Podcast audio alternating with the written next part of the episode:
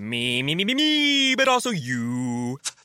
The Pharaoh fast forwards his favorite foreign film, Powder Donut. okay, what's my line? Uh, the only line I see here on the script is get options based on your budget with the name your price tool from Progressive. Oh man, that's a tongue twister, huh? I'm sorry, I'm gonna need a few more minutes.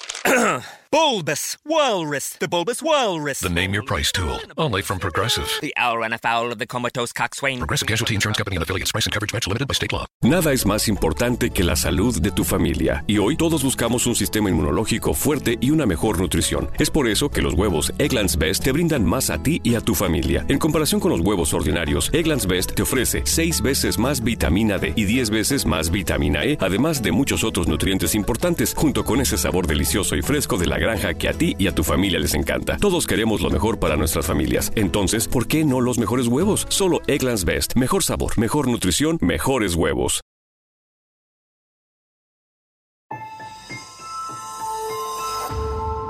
Durante años, se pensó que el Yeti vivía en los Himalayas. ¡Bienvenidos al Himalaya! Hoy, después de una extensiva investigación, sabemos que no es así. El Yeti está en México. Y este es su espacio. Yo, check this out. Good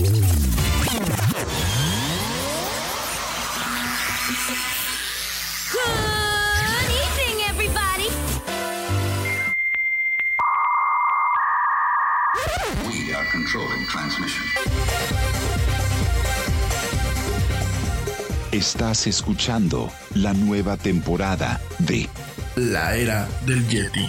Tecnología, actualidad, arte, música, entretenimiento, política y mucho más en este espacio. La era del Yeti.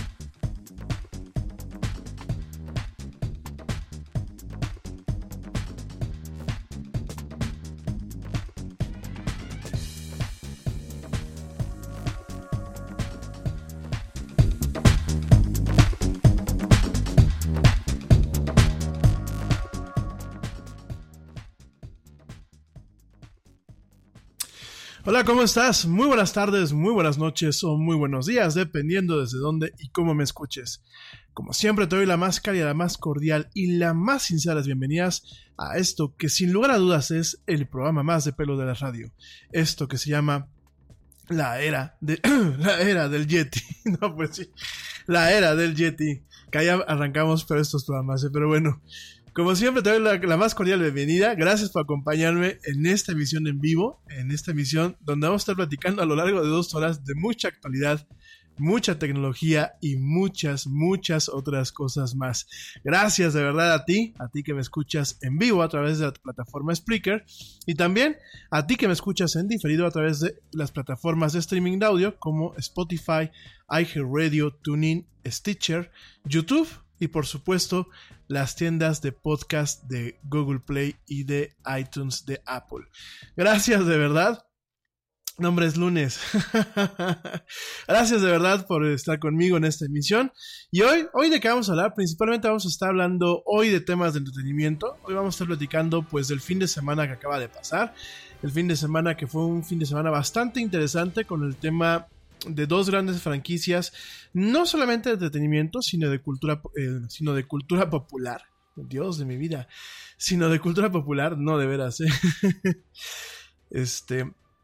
Principalmente lo que es Avengers, que bueno, Avengers Endgame, que directamente pues ha sido, digámoslo así, la nota no solamente por la calidad de la película, de una vez que va a aclarar, el Yeti no ha tenido chance de verla, pero bueno, ya tendremos un poquito, ya esperemos que haya boletos para ir a verla.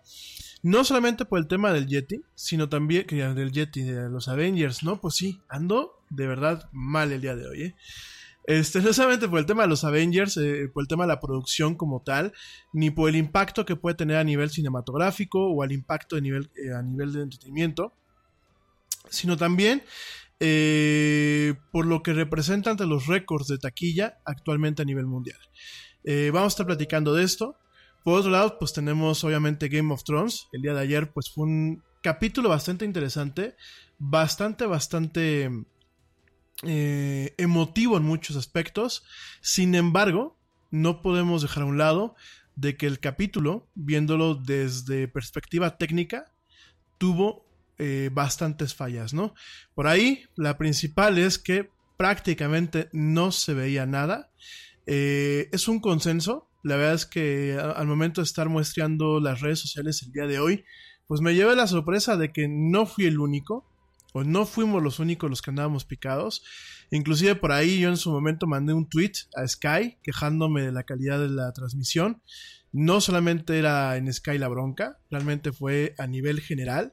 Eh, inclusive eh, por ahí me tocó ver que el stream o, la transmisión directamente de las aplicaciones de HBO, HBO Go y HBO Now, bueno, pues directamente también tuvieron algunos problemas. De hecho, en el caso de Estados Unidos, HBO eh, Now transmite en un ancho de banda mm, mm, inferior al que, por ejemplo, transmite Amazon con el mismo servicio, ¿no?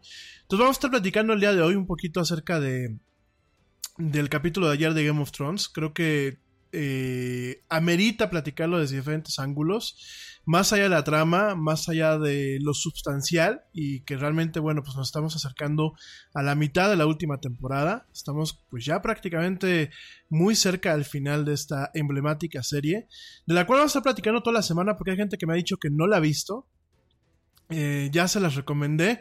Sin embargo, bueno, creo que va a ser interesante platicar esta semana por qué el impacto a la serie, qué es lo que la ha hecho atractiva y por supuesto qué pienso yo o qué sería pienso yo eh, o pensamos en general que puede llegar a reemplazar el impacto que ha tenido Game of Thrones en la televisión principalmente de paga pero no solamente eh, el impacto eh, de la serie como tal como un programa de entretenimiento sino también como un ardid o como un icono de la cultura popular. Entonces vamos a estar platicando de esos temas el día de hoy, principalmente. También te voy a platicar de los estrenos que llegan a Netflix el día, bueno, el día, el día miércoles, que ya comienza mayo. Te voy a estar platicando de algunos de los estrenos, algunas cuestiones que también te puedo recomendar.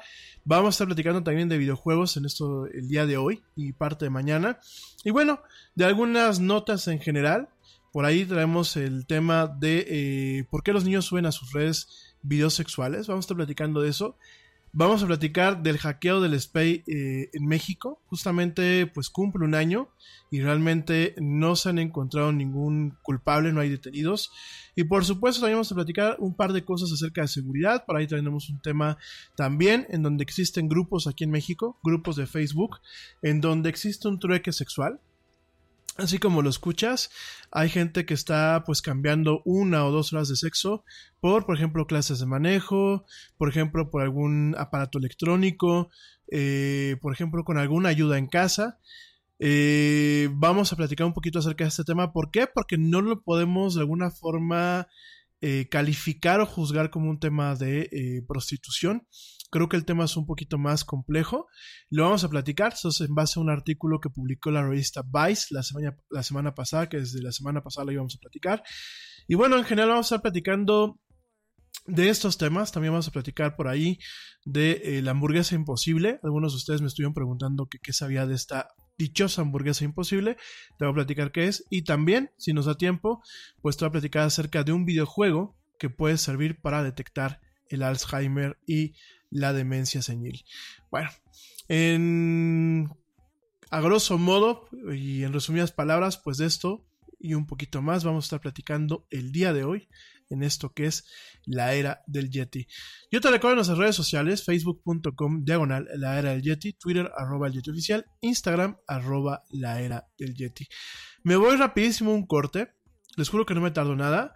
Eh, tuvimos un, un poquito de problemas al principio para conectarnos. Creo que seguimos teniendo algunos problemas. Eh, voy a aprovechar el corte para verificar que todo esté funcionando bien. No me tardo nada. Estás escuchando esto que es la era del Yeti. No tardo nada.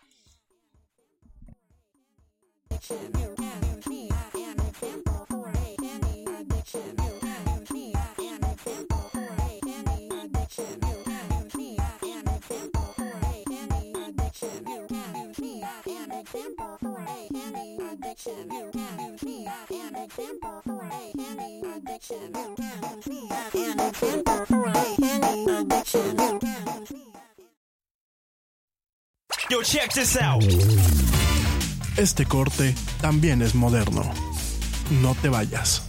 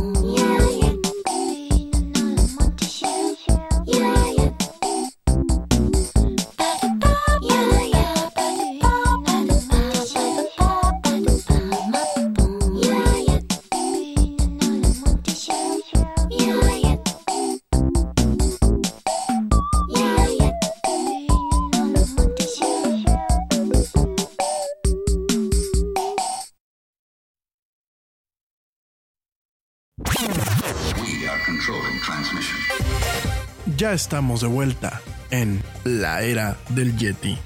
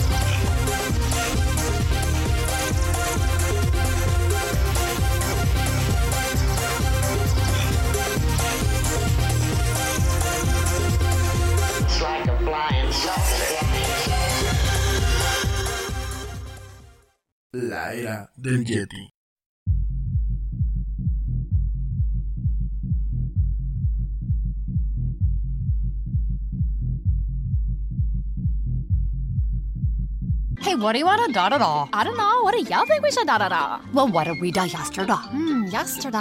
All the dolls feel like the same doll these days. I know. Like, is today Monday or Tuesday? Today is Thursday. oh no, I forgot to call my mom on her birthday. Oh no! No! These days, nothing is normal and everything is weird. But you could still save big when you switch to Progressive. That won't change. Not today or any day. Quote today at progressive.com. Progressive Casualty Insurance Company and affiliates.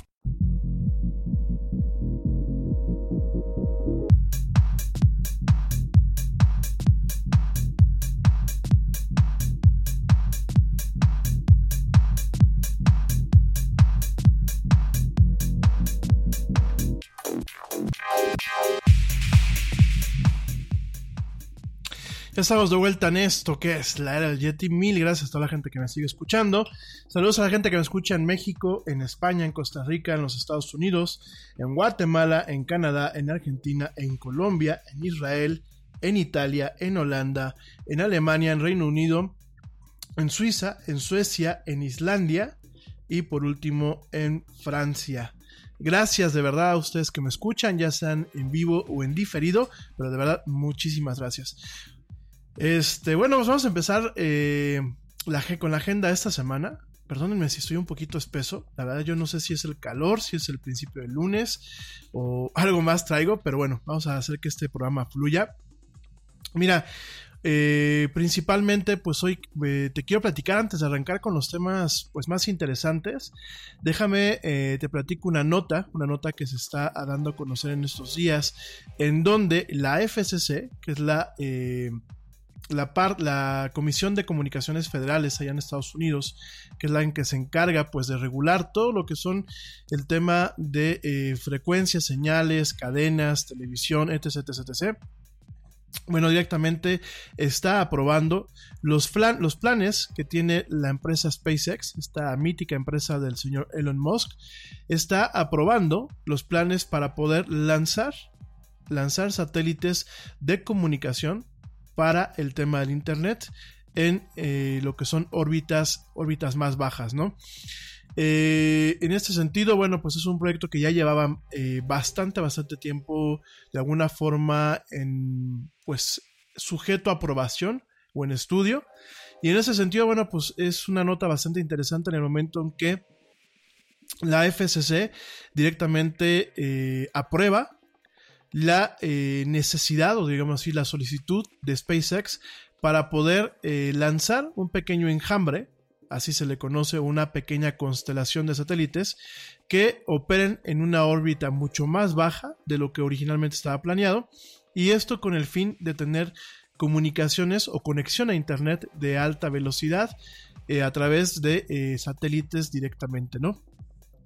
Miren, en ese sentido, en noviembre, SpaceX lanzó o envió una solicitud a la FCC para eh, poder lanzar una constelación de satélites exclusivamente para conexiones a Internet que se llama Starlink.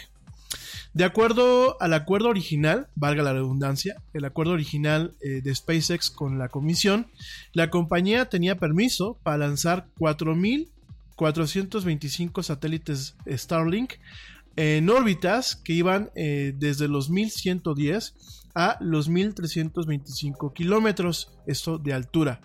Sin embargo, eh, recientemente SpaceX decidió que quería lanzar 1584 de estos satélites en diferentes órbitas. Esto pues en base a investigaciones que hizo a partir del lanzamiento, de dos satélites, Tintín A y Tintín B. En vez de colocarlos en una órbita a 1150 kilómetros, la compañía ahora quiere eh, volarlos a 550 kilómetros. Eh, a ver, ¿por qué es todo esto? ¿Y por qué te estoy platicando de esta cuestión? Todo este tema podría parecer irrelevante. Eh, las comunicaciones, o bueno, la conexión a Internet utilizando satélites no es algo, no es algo nuevo. De hecho, empresas como Iridium, empresas como DirecTV en su momento, empresas como Hughes han manejado el tema de la comunicación satelital eh, durante muchos años ya. No, no se me confundan. Por ejemplo, lo de que tenemos de Bluetooth Go, esta pequeña plataforma de comunicaciones de Sky aquí en México, Bluetooth no es comunicación eh, satelital, Bluetooth es comunicación celular. Ya les voy a platicar un poquito las diferencias, pero el tema de la comunicación eh, satelital, eh, todo lo que son conexiones a internet e inclusive conexiones de voz vía satélite, bueno, pues es algo que es algo que ya lleva bastantes años es algo que bajo muchos principios pues es un avance tecnológico en muchos aspectos. Sin embargo, las comunicaciones estándares a través de satélites son muy costosas y no son nada rápidas. Eh, de hecho, por ejemplo, bueno, la gente que en algún momento ha tenido contacto con lo que es un teléfono satelital sabrá que las rentas son tremendamente altas, sabrán que los teléfonos son demasiado bromosos, a pesar de que hoy en día ya sacan unas especies como de fundas, por ejemplo para los iPhones, con una antena celular y con todo lo que es la conectividad eh, celular, que diga conectividad satelital, perdónenme. Y la antena también es un tema satelital, son antenas especiales que operan a ciertas eh, longitudes de onda. Déjame te platico que eh, hasta el día de hoy este tipo de comunicaciones satelitales son costosos, son poco cómodos y eh, en el caso de la comunicación de datos son bastante lentas en comparación, por ejemplo, a lo que es el DSL, en comparación inclusive a ciertos temas celulares y en comparación inclusive a lo que, bueno, pues directamente es eh, fibra óptica y otro tipo de servicios.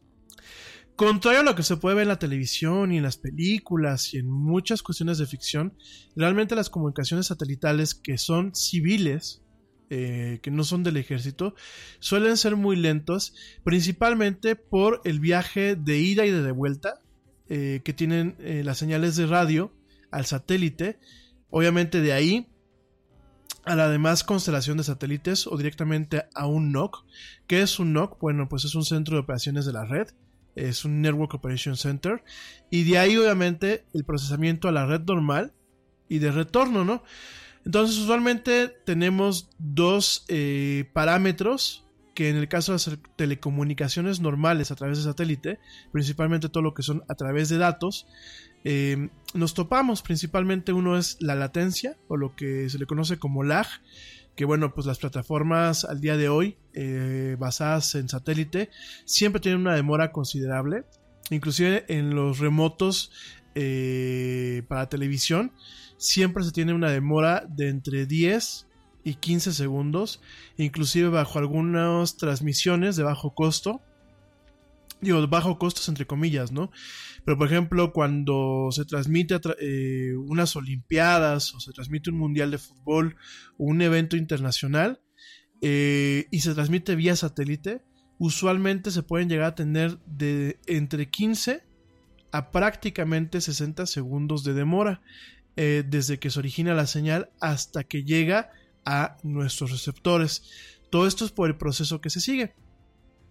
Y en el caso, perdón, en el caso de las telecomunicaciones celulares, eh, que diga, telecomunicaciones eh, de datos, todo lo que son datos, sobre todo en el tema de Internet, usualmente se tienen pings hasta de eh, casi un segundo. De hecho, en algunas, en algunas conexiones, sobre todo de Hughes, que bueno, es la principal empresa que ofrece este tipo de telecomunicaciones, y en algunos casos de Iridium, Iridium, bueno, pues es uno, una de las empresas más importantes a nivel internacional en torno a lo que son este, pues el tema de la, eh, de la conectividad a internet y las llamadas de voz a través de satélites. Eh, inclusive llegamos a encontrar de 1 a 2 segundos en el tema del ping y llegamos a encontrar eh, descargas que bueno son sumamente ínfimas en comparación a lo que son pues el, todo lo que es este cómo se llama bueno pues directamente banda ancha eh, hoy en los tiempos modernos, ¿no? Banda ancha no solamente a nivel eh, ADSL, lo que es, bueno, pues el, tema del cobre normal aquí en China, sino inclusive eh, a niveles un poco más de telecomunicaciones celulares, ya no solamente de 4G, sino de 3G. Recuerden que, bueno, pues el 4G es un poco más rápido. en teoría se pueden alcanzar hasta velocidades de 500 megas de descarga y hasta 50 megas de subida. Digo, hablo del 4G comercial, el 4G que encontramos en diferentes redes a nivel mundial. No hablo del estándar eh, como se realmente se creó y como se maneja en algunos países como Japón. Realmente, eh, sobre todo en la sociedad occidental, Estados Unidos, México y buena parte de las Américas, el 4G está muy limitado muy acotado por eh, cuestiones técnicas, no solamente en lo que son las células, en lo que son las antenas, sino también en lo que son los enlaces directamente contratados por las empresas de telecomunicaciones, ¿no? Entonces realmente, eh, si ya sufres muchas veces con tu conexión de internet en casa o ya sufres con tu conexión de internet en tu teléfono, cuando hablamos de conexiones satelitales se sufre todavía un poco más. De hecho, realmente eh, cuando se utilizan plataformas como Iridium, son pues para un tema de emergencia, son para un tema pues, realmente de los ricos y famosos que a lo mejor requieren una comunicación muy básica. Y realmente eh, o para temas de investigación o para temas de docencia, sin embargo bueno el tema de comunicación a internet eh, de vía satelital sigue siendo muy limitado principalmente pues por lo que te acabo de decir. Por el tiempo el tiempo de ida y vuelta por el tiempo eh, bueno, por el costo, eh, mucho de la ida y vuelta también depende de la altura en la que estén los satélites y también depende de qué tan ocupados estén esos satélites o realmente cuál es su especialidad. Fíjense, hoy en día los satélites que tenemos convencionalmente pues allá arriba, valga la redundancia, eh, son de usos duales.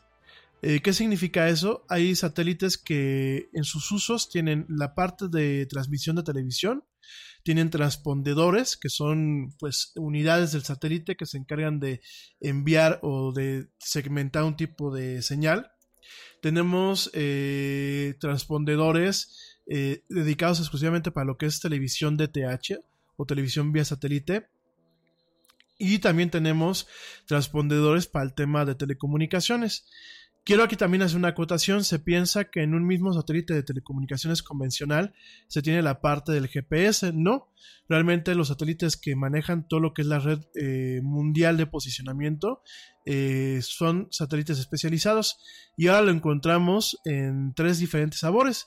Encontramos lo que es el estándar GPS, que es pues eh, digámoslo así el estándar americano, el estándar que funciona por default prácticamente eh, en buena parte del mundo. Dentro del estándar americano encontramos dos variantes, encontramos la civil y encontramos la militar.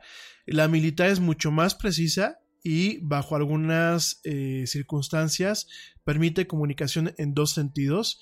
En el caso de la comunicación civil, del GPS civil, solamente es en un sentido, es decir, es lo que emite el satélite y los, los radios y los procesadores de GPS que se tienen aquí en la Tierra de forma civil son las que se encargan a partir de las constelaciones de satélites y de la posibilidad de ver varios satélites al mismo tiempo, son las que se encargan de inferir en qué punto está uno ubicado y eh, de alguna forma determinar las coordenadas precisas en donde se encuentra el aparato que está dando la lectura o que está de alguna, de alguna forma haciendo el cálculo de lo que es la posición a nivel mundial. Eh, ¿Cuál es la diferencia? Bueno, principalmente la comunicación en dos vías y principalmente que el GPS militar es muchísimo más preciso que el GPS civil. De hecho, por ahí se barajea que el GPS militar se tiene una precisión que va prácticamente de 1 a 10 metros, mientras que el civil tiene pues todavía un rango de error bastante amplio, ¿no? Esto obviamente ha ido de alguna forma optimizándose en el caso de la, del posicionamiento civil en base a que pues hoy eh, los teléfonos y los aparatos que se encargan de dar un posicionamiento o un fix utilizan una tecnología que se llama AGPS o GPS asistido, en donde utilizan la, información que dan las células, que dan la red celular o que, da, la red de datos, o que dan, por ejemplo, sistemas como el Wi-Fi, para poder eh, obtener un, fix mucho más rápido y además de eso, para tener un fix un poco más preciso, ¿no? Sin embargo, bueno, hoy por hoy siguen habiendo dos estándares en el caso del GPS. Además de estos dos estándares, tenemos otros dos estándares que son realmente sabores de una misma plataforma. Mientras que el GPS fue diseñado, o bueno, fue creado por los Estados Unidos, encontramos otra plataforma que se llama Galileo, que bueno, pues es un sistema eh, de posicionamiento europeo. Eh, Galileo como tal eh, funciona tomando ciertos aspectos de lo que es el GPS. Sin embargo, bueno, pues lo, amplifica o de alguna forma eh, lo mejora bajo algunas circunstancias. Galileo, bueno, pues es un sistema que entró en funciones en el 2016, creado directamente por la Unión Europea. Y bueno, esto creado a través de lo que es la eh, agencia eh, europea GNSS, que bueno, en este caso se le conoce como el sistema de navegación por satélite global y eh, directamente, bueno, pues esta agencia o esta iniciativa tiene sus sedes en la ciudad de Praga, allá en la República Checa. Eh, opera con dos centros de satélites a nivel de suelo. Eh, un centro que es el Oberpfaffenhofen, que está cerca de Múnich, en Alemania. Y otro centro que se llama Fusino, directamente en Italia, ¿no? La idea, la idea eh, de tener este sistema, en primer lugar, es no depender del sistema norteamericano. Esto, sobre todo, pues en aras de ciertas distensiones entre pues lo que es los Estados Unidos y lo que es directamente la Unión Europea como tal. Distensiones que, bueno, pues ya vienen desde hace varios años, no solamente ahorita con Trump. Y la otra parte es eh, permitir una nueva función de búsqueda y rescate eh, de una forma mucho más accesible y menos costosa en comparación a esta función SAR, así se le conoce, que en su momento, bueno, pues entró en vigor junto con el GPS, ¿no?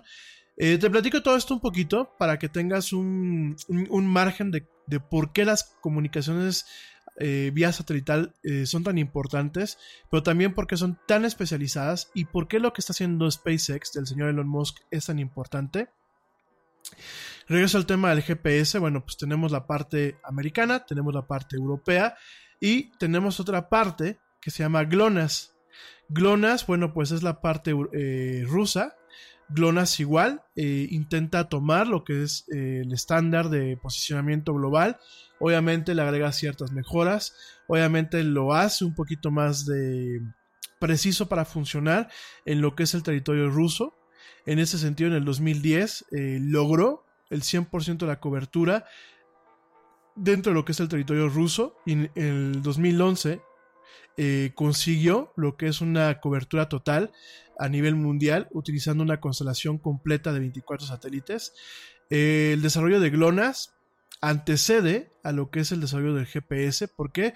Porque el desarrollo de GLONASS empezó en 1976, comenzó un par de años antes de que eh, comenzara el desarrollo norteamericano del GPS. Sin embargo, bueno, el GPS como tal surgió primero y logró poner sus constelaciones eh, funcionando, bueno, de alguna forma antes. eh, lo que es el GPS como tal, esta, esta, esta red, eh, empezó a funcionar, fíjate nada más, empezó a funcionar en el 73 para el tema militar, pero no fue hasta el 1980 cuando empezó a funcionar eh, para el tema civil. De hecho, bueno, eh, fue durante el mandato de Bill Clinton cuando en 1998 se terminó de habilitar toda la parte civil o toda la parte comercial de lo que es el GPS, ¿no? Además de el GPS, de, de Galileo y de GLONASS, actualmente nos encontramos con que hay un par de estándares más, para que te des una idea. Eh, uno de los estándares eh, en torno a, pues, a este sistema eh, se llama Baidu GPS. no, perdón, Baidu, Baidu GPS. GPS, bueno, pues es la versión china de lo que es este sistema de posicionamiento global. En este caso, Beidou solamente está disponible a Asia y al Pacífico del Oeste, aunque se plantea pues una cobertura global eh, en el 2020. El otro sistema es IRNSS, que bueno, pues es un sistema de... Tú trabajas duro por tu dinero. Con Metro by T-Mobile rinde más. Ahora no hay cargos al cambiarte. Disfruta el precio más bajo de Metro. Solo 25 dólares la línea por cuatro líneas. Además, llévate cuatro teléfonos gratis al cambiarte. Metro by T-Mobile. Conquista tu día. Todas las líneas pierden la promo si alguna se desconecta sin cargos de activación en teléfonos selectos. Límite uno por línea con cambio elegible. Excluye impuesto de venta. Oferta por tiempo limitado. Aplican restricciones. Visita metrobytimóvil.com. Hey, we get it. You don't want to be hearing a progressive commercial right now. So let us tell you something you do want to hear. You are intelligent. You make all the right decisions. You were smart before smart was cool, and you made it cool again. You have a wealth of knowledge, and you are so very clever. I bet you already knew I was going to say that, you genius. There, don't you feel better? You'll also feel better when you hear you could save big when you switch to Progressive. But I'm pretty sure you already knew that too. Progressive Casualty Insurance Company and Affiliates. Desarrollado por la eh, agencia Eh, de investigación espacial India. Es un sistema totalmente diseñado en la India. Y bueno, aunque no ha entrado en funcionamiento, es un sistema que es bastante prometedor porque en algún momento tendrá algunas funciones que tienen los sistemas como GPS, como un servicio adicional, como algo un poco más costoso, pero los va a tener ya incorporados y de una forma económica, al menos solamente el funcionamiento indio. Y el último, bueno, pues es un sistema que se está desarrollando que se llama QZSS, que bueno, pues es un sistema de navegación regional en desarrollo todavía, que en su momento, por ahí del 2020 o 2021, entrará en funcionamiento en lo que es Japón. Entonces, si te fijas, bueno, GPS como tal no es, no es el único estándar. De hecho, eh, teléfonos modernos como los últimos iPhones y como eh, los últimos teléfonos Android ya tienen la capacidad para eh, funcionar con todos estos sistemas. De hecho, si ustedes lo checan en sus en sus especificaciones se dan cuenta que, bueno, por lo menos los iPhones y los últimos teléfonos de Motorola, de Samsung y de Google soportan lo que son los, tres estándares de comunicaciones, GLONASS, Galileo y GPS. Y todo esto es muy importante que te lo platique. Digo, en primer lugar, como un tema, pues, de cultura general, que sepas que, bueno, no solamente hay un solo sistema de navegación a nivel mundial, hay otros tipos de sistemas. Y en el caso de SpaceX, en el caso de SpaceX, lo que se está buscando con, este, con esta constelación Starlink, así se le llama, es que se tenga comunicación de alta velocidad, de alta velocidad para conectividad en Internet, sobre todo en lo que es Norteamérica, utilizando estos satélites. En ese sentido, eh, la FCC comentó eh, en su momento que esta aprobación eh, de alguna forma ratifica la confianza de la FCC en los planes de SpaceX para desplegar su constelación de satélites de siguiente de última generación y conectar a personas alrededor del mundo con un servicio de banda ancha confiable y económico. Aquí, bueno, este comentario que de alguna forma hace eco a lo que dijo el presidente de SpaceX, Wayne Shotwell, eh, en conjunto junto con la FCC, no es totalmente cierto porque los planes de arranque es que eh, la constelación eh, de satélites de SpaceX, esta empresa de Elon Musk, principalmente funcione en lo que es Norteamérica, ofreciendo, ofreciendo con internet de banda ancha de forma económica. En ese sentido, SpaceX de alguna forma argumenta que operar satélites e, en esta órbita, en esta órbita de 550 kilómetros, que bueno, pues es una órbita muy baja, le va a permitir a esta constelación tener una latencia mínima en la señal. Eh, aparentemente va a permitir cortar el tiempo de transmisión a solamente 15 milisegundos, que de todos modos es bastante. Y esta órbita baja, eh, de alguna forma, también va a permitir que SpaceX tenga la misma cobertura que se esperaba con menos de 16, 16 satélites. En ese sentido, la compañía argumenta que el cambio va a permitir también eh, tener una, disminución de lo que es la basura espacial. Fíjense nada más, el problema de la basura espacial es una situación que, pues, igual que aquí en la Tierra, los seres humanos no hemos como que cobrado la conciencia adecuada y realmente no se han empezado a elaborar planes para limpiar la parte de allá arriba. Esto en algún momento puede convertir nuestros despegues y puede convertir inclusive eh, lanzamiento de bases espaciales, el lanzamiento de satélites un poco más grandes, eh, todo lo que es, bueno, pues el tema de poner en órbita naves, estaciones, satélites y otro tipo de dispositivos, en algún momento el tema de la basura espacial puede comprometer todos estos, todos estos esfuerzos. Y el tema de la basura espacial es muy peligrosa porque una vez que un objeto está allá y entra en órbita alrededor de la Tierra, no es como las películas que ve uno a lo lejos flotando un, pedazo de satélite o un pedazo de chatarra y piensa que no pasa nada. Usualmente este tipo de objetos, al momento de no tener ningún tipo de resistencia, no tienen ni resistencia atmosférica, ni se tiene la resistencia que da la gravedad, ni se tiene resistencia física, pues estos objetos pueden eh, alcanzar velocidades enormes, sobre todo cuando a través de los efectos de resortera que tiene la gravedad terrestre y todo lo que es la dinámica de órbitas, pues muchos de estos pequeños objetos pueden alcanzar velocidades eh, tremendas, ¿no? Y hacer el mismo daño, objetos pequeños como una bala, pueden hacer el mismo daño que si fuera una bala de cañón. Entonces, en este sentido, pues SpaceX también justifica que a 550 kilómetros los satélites están más afectados por la atmósfera y la gravedad y pueden eh, ser sacados de órbita y de alguna forma hacer que se incendien directamente en el ingreso en nuestra atmósfera en comparación a vehículos que se encuentran pues mucho más altos, ¿no? En este caso comentan SpaceX que si acaso alguno de los satélites de la constelación Starlink eh, tuviese alguna falla y se, y se volviese inoperable, ellos pues de forma autónoma se saldrían fuera de órbita y se quemarían directamente en la atmósfera eh, bastante rápido, ¿no?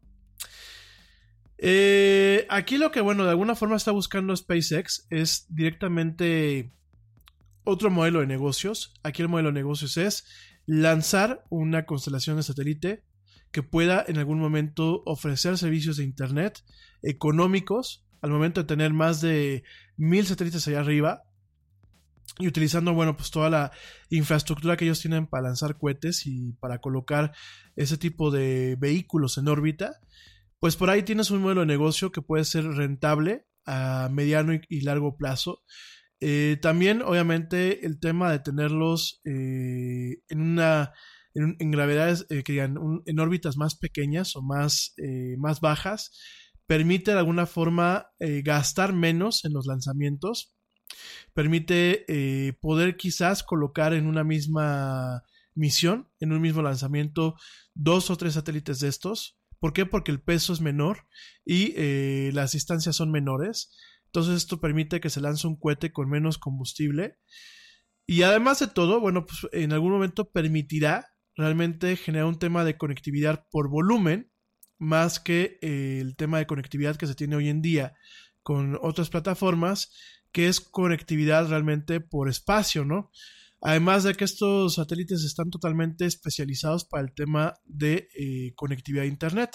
Es decir, Eh, la forma en la que funcionan es eh, la segmentación totalmente en, a base de lo que es una cuestión de datos.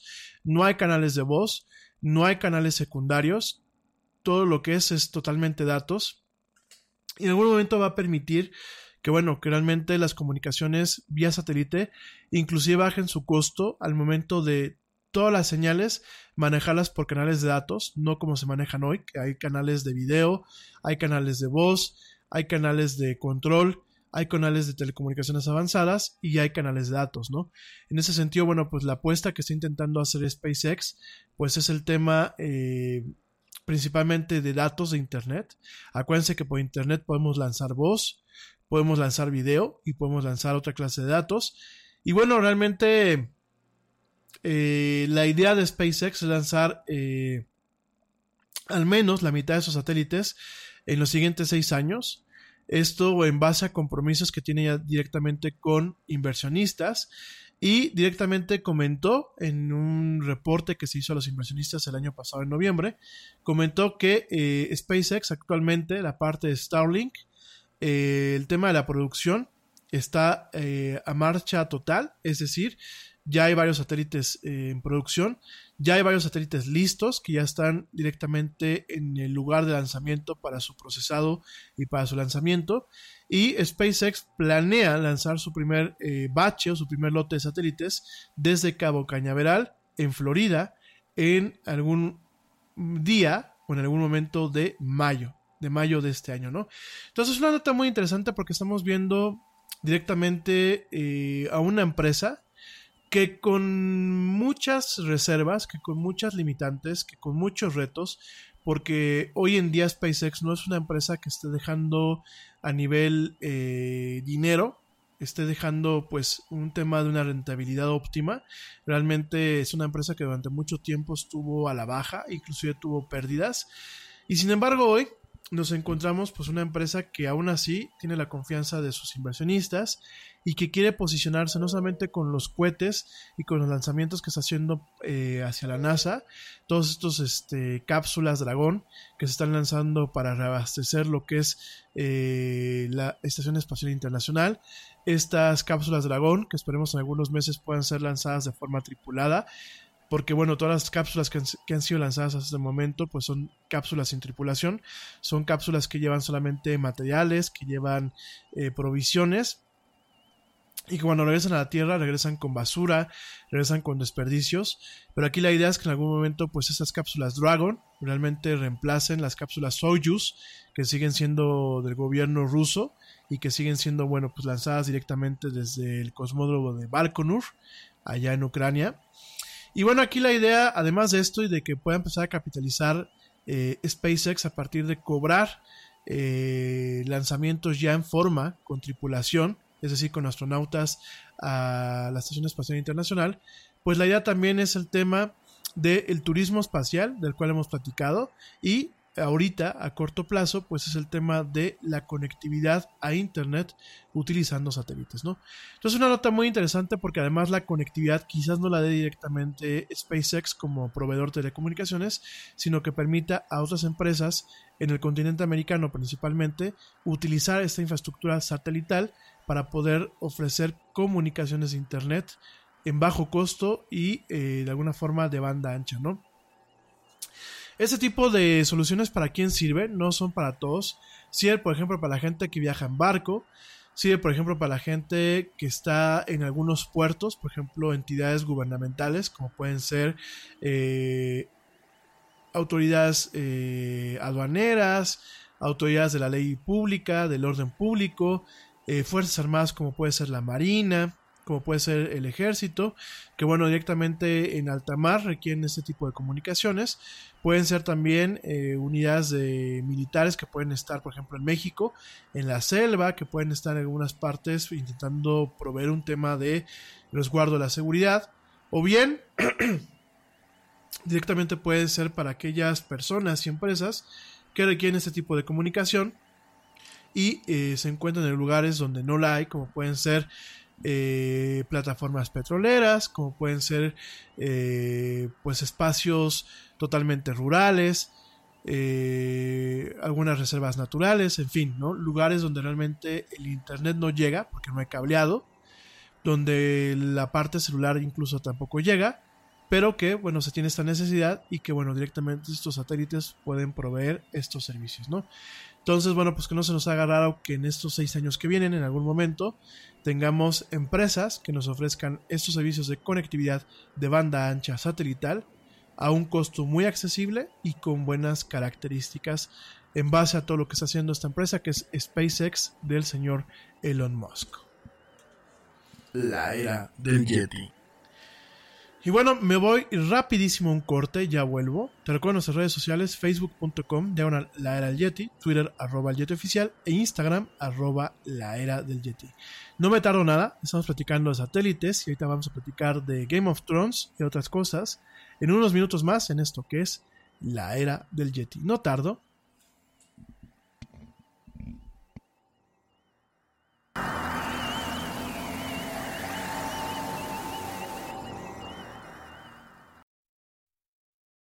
Yo, check this out. Este corte también es moderno. No te vayas.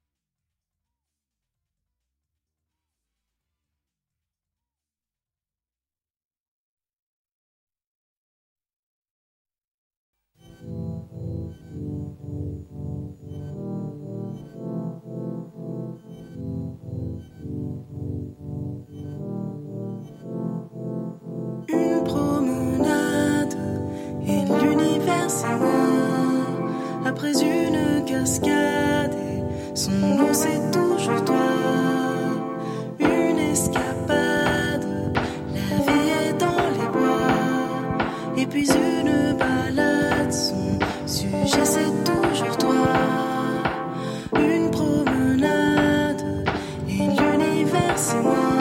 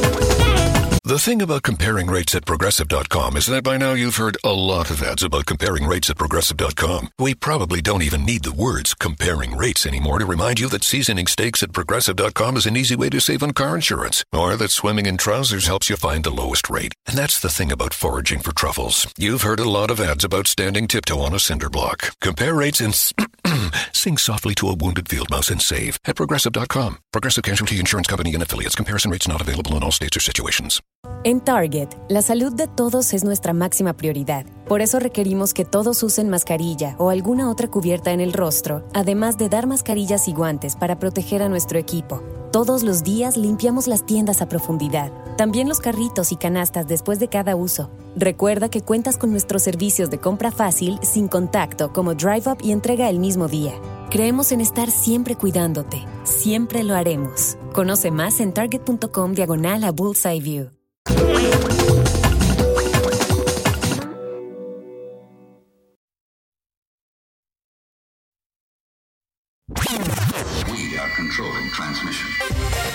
Ya estamos de vuelta en la era del Yeti.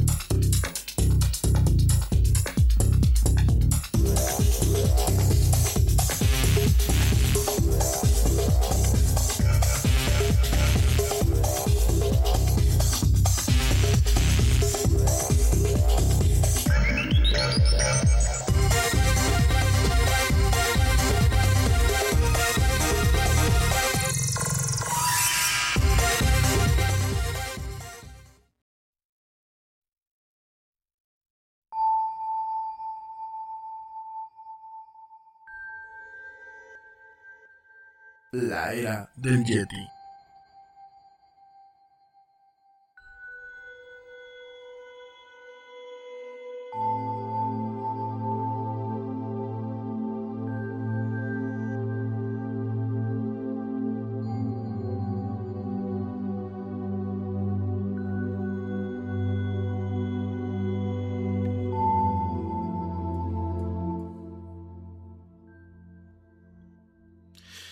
Estamos aquí de regreso en esto que es Lara el Yeti. Mil gracias a la gente que me sigue escuchando y gracias por la paciencia. Sí, la verdad es que llevo unos minutos así como que digo, ¿qué onda? No sé si me dio como que golpe de calor. Aquí en la cabina está haciendo muchísimo calor y no prendo el ventilador porque si no va a ser un ruidero.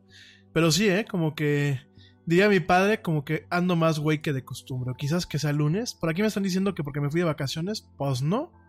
Fíjate que no, no nos fuimos de vacaciones. Entonces, este, de hecho, el viernes transmitimos, pero bueno. Oigan, mi gente, bueno, pues vamos a platicar eh, películas que llegan, películas que llegan eh, a Netflix, eh, por lo menos aquí en México. Ya mañana les platico las que llegan a Estados Unidos. Igual algunas de las que voy a platicar hoy están llegando, sobre todo aquellas que son producidas directamente por Netflix. Y bueno, en este caso, a partir de mañana podemos ver El Maestro del Dinero.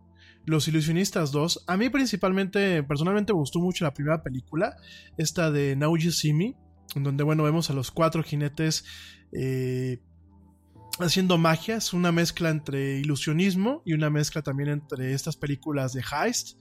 ¿Qué es estas películas de heist o heist movies? Pues son películas en donde se arma una trama para robar algo. Usualmente la gente que roba este tipo de cosas pues son eh, Robin Hood o son algunas cuestiones así de, de, retos.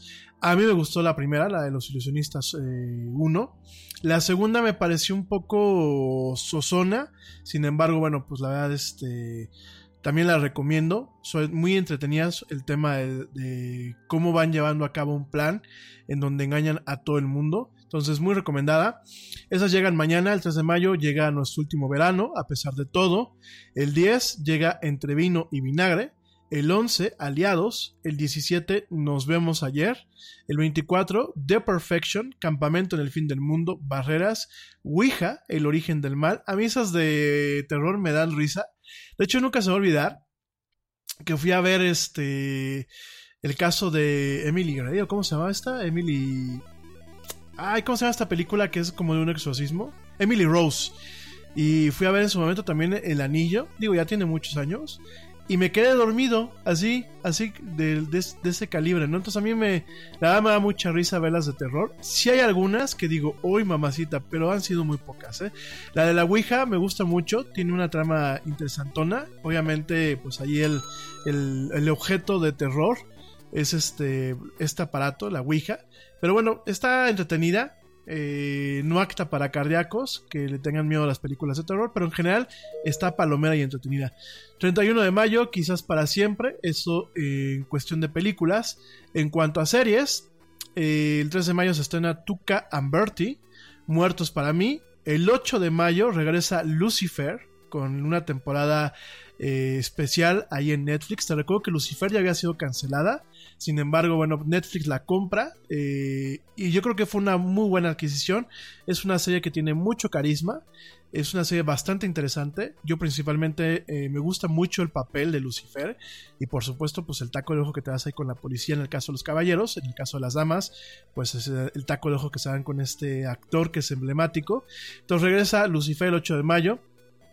El 10 de mayo regresa, eh, inicia The Society y regresa Easy, la temporada 3. El 12 de mayo, Patriota No Deseado, con Hassan Minaj, que es, un, bueno, es, una, es una serie documental.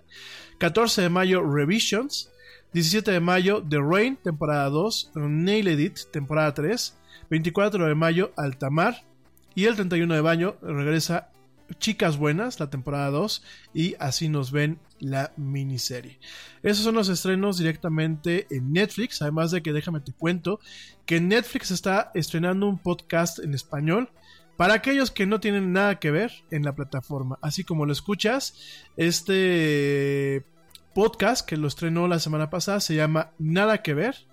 Y bueno, es un programa para todos los suscriptores que quieren descubrir nuevos contenidos en los cuales eh, pues te, cuál es gozar o disfrutar directamente en esta plataforma.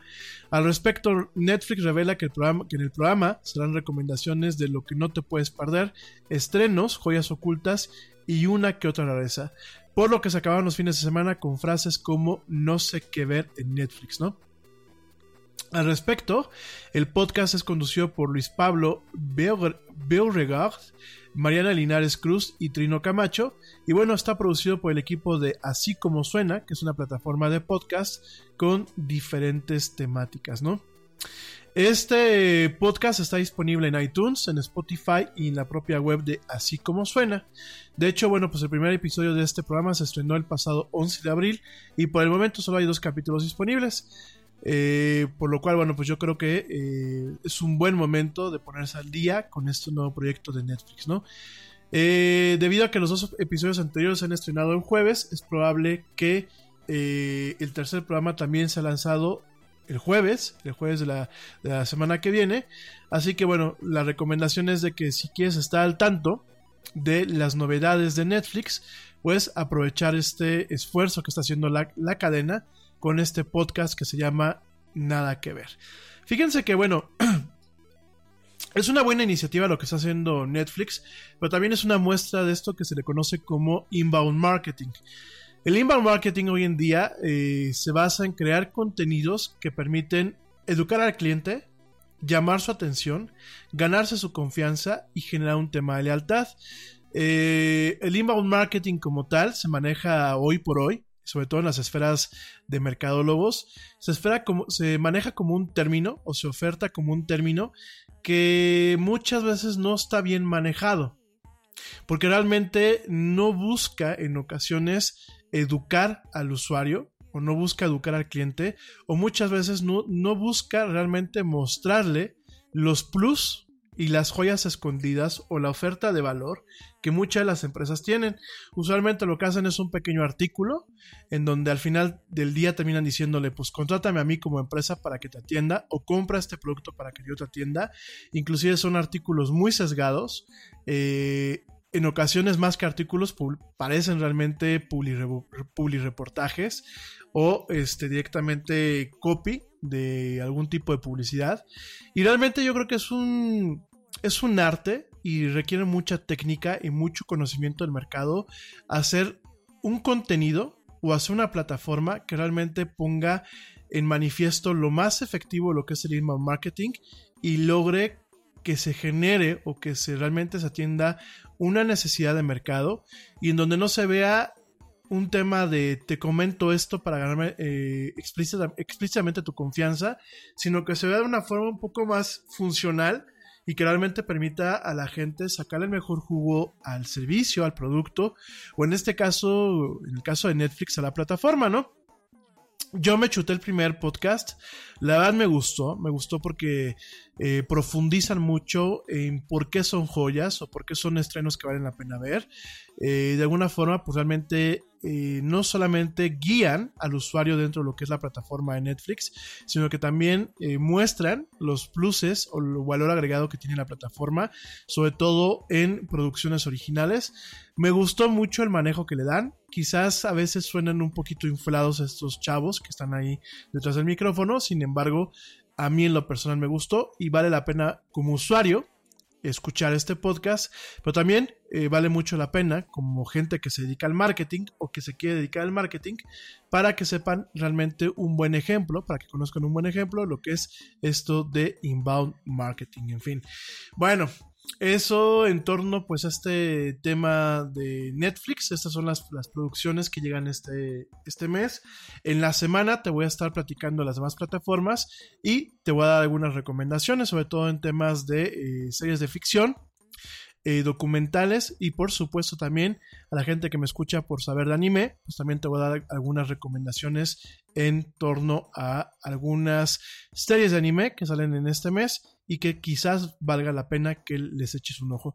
Por ahí déjame también te comento rápidamente que eh, en estos días, el miércoles se estrena en eh, Crunchyroll a nivel mundial, se estrena la segunda parte de la tercera temporada de Attack of Titan. Que bueno, eh, Attack, Attack on Titan es una serie emblemática ya en Japón, ha hecho realmente mella se ha vuelto un icono de la cultura popular. Ya por ahí empezamos a encontrar parques temáticos dedicados a la serie, encontramos restaurantes, cafeterías, eh, una serie de juguetes, el tema del manga en general. Y eh, es una serie bastante interesante porque de alguna forma eh, toma algunos elementos de la, de la fantasía medieval y los lleva a un espacio eh, muy accesible.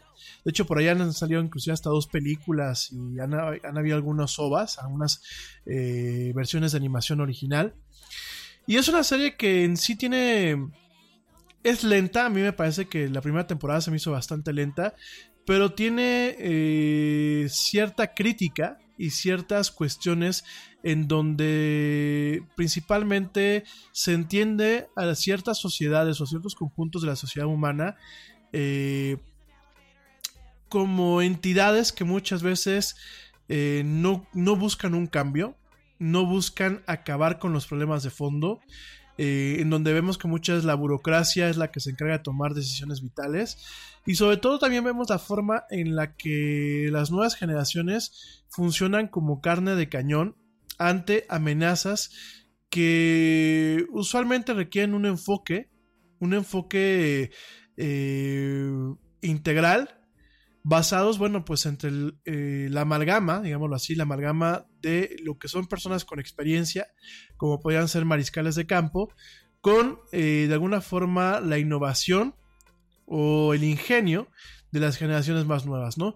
Mucho de esta trama de Attack, de Attack on Titan, que bueno, para quien no la haya visto, es, tiene un poquito el tema de Game of Thrones, digo, tomando un poco un punto de partida, eh, un poquito el tema de Game of Thrones, pero en este caso nos topamos con una amenaza que son los titanes. Eh, durante mucho tiempo, pues los humanos se encerraron eh, detrás de ciudades amuralladas y eh, de alguna forma resistieron el embate de ciertos titanes, que bueno, son gigantes humanoides, que lo único que saben hacer es tragar humanos.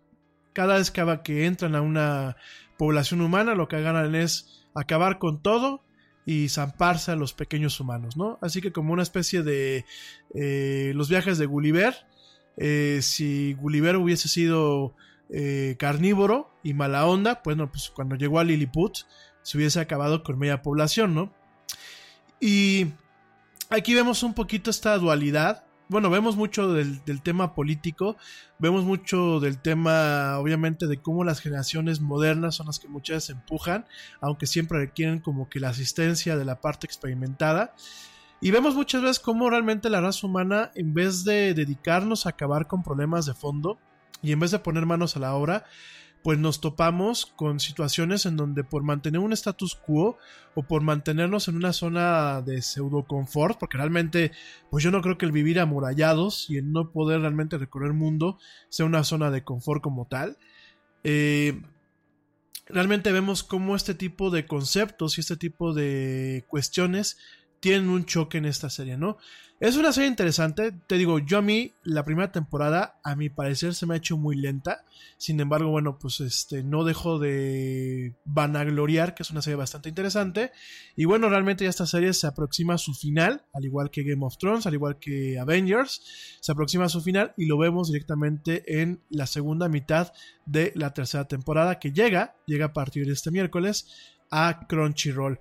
Si alguien de la gente que nos está escuchando quiere que le regalemos un cupón para probar durante dos días Crunchyroll Premium y poder ver el simulcast de esta serie, cuando hablo del simulcast que es, es en el momento en que se transmite en Japón, aquí eh, a nivel mundial y sobre todo aquí en Estados Unidos y en México, nos llega con una hora eh, de demora, una hora horario japonés de demora aquí a México, es decir, en vez de que nos llegue a la siguiente semana, como es en el paquete no premium, usualmente nos llega a las 14 horas de que se eh, transmite en Japón, ¿no? En ocasiones, inclusive, me ha tocado ver eh, algunos programas prácticamente eh, al mismo tiempo de cómo se transmite en Japón. Entonces, la verdad es que es muy recomendado para aquella gente que es fan del anime el que contraten este paquete de Crunchyroll Premium hay dos, este, dos planes, uno que es por sesenta y tantos pesos al mes y el otro que es por 120 pesos al mes. Quien quiera eh, que le regale una, una clave para que lo pueda disfrutar en su televisión, para que pueda realmente conocer los beneficios de este paquete premium, avísenme. Tengo cuatro que nos, que nos hacen el favor de hacer llegar Crunchyroll para regalar a la audiencia, ¿no? bueno, esto por ese lado, eh, por el tema de los estrenos, ya mañana platicaremos con un poquito más de detenimiento. Y antes de pasar a los temas principales, que bueno, pues es directamente Avengers y Game of Thrones, déjame te platico que la compañía de telecomunicaciones eh, Deutsche Telekom, esta eh, compañía que bueno, pues es el equivalente a Telmex, a Telefónica, a ATT, pero allá en Alemania, directamente Deutsche Telekom, eh, junto con el estudio Glitchers y varias universidades europeas, unieron esfuerzos para proponer una vía con la que sea posible identificar a las personas que tengan predisposición al Alzheimer, algo que la medicina actual aún no logra. En este caso, crearon una, un juego, un juego en realidad virtual que se llama Sea Hero Quest, en donde, bueno, pues es un videojuego para ubicar a estas personas en un punto en el que aún no tengan síntomas de la enfermedad. Y de acuerdo con un estudio publicado por la Gaceta de Procedimientos de la Academia Nacional de Ciencias de los, Estados Unidos, este videojuego tiene un alto índice de efectividad al momento de eh, generar diagnósticos previos en torno a la gente que pueda tener eh, predisposición al Alzheimer y a la demencia senil. En ese sentido, Sea Hero Quest, bueno, pues es una propuesta de realidad virtual en la que el jugador controla un bote y navega en alta mar. En un principio les son proporcionados un mapa y diversas ubicaciones, pero posteriormente el mapa les es retirado y debe de llegar a cada uno de los puntos que aparece en el mapa sin ningún tipo de ayuda, ¿no? Este juego no es nuevo, realmente fue lanzado en el 2016, originalmente para la plataforma Oculus, pero eh, en ese sentido eh, su posible rol en la ciencia médica apenas está siendo reconocido de manera oficial. Eh, los investigadores han observado que dos minutos de juego equivalen a cinco horas de trabajo en el laboratorio, de forma Progressive presents The Sounds of the Old World. The year is 2019, and someone is waiting for the previews to start in a movie theater. Hey, you want anything? Popcorn? Soda? No, nothing? This has been The Sounds of the Old World. Brought to you by Progressive, where drivers can still switch and save like it's 2019. Quote today at progressive.com. Progressive Casualty Insurance Company and Affiliates. Tú trabajas duro por tu dinero. Con Metro by T-Mobile, rinde más. Ahora no hay cargos al cambiarte. Disfruta el precio más bajo de Metro. Solo 25 dólares la línea por cuatro líneas. Además, llévate cuatro teléfonos gratis al cambiarte. Metro by T-Mobile. Conquista tu día. Todas las líneas pierden la promo si alguna se desconecta sin cargos de activación en teléfonos selectos. Límite uno por línea con cambio elegible. Excluye impuesto de venta. Oferta por tiempo limitado. Aplican restricciones. Visita metrobytimóvil.com. Que si se toma en cuenta su fecha de lanzamiento y que el título ha sido descargado 3 millones de veces, la ciencia cuenta con 1700 años de datos y de información sobre las correlaciones eh, estadísticas entre eh, el performance o el rendimiento que se tiene en este juego y eh, aquellos pacientes que puedan ser o que puedan tener predisposición al Alzheimer y a la demencia. En este caso, los sujetos de estudios fueron gente con el gen APOE4, que al día de hoy se asocia con el desarrollo de demencia, y quienes tuvieron resultados más bajos que las personas, en este caso, fueron personas que tuvieron resultados más bajos que las personas que no lo tienen.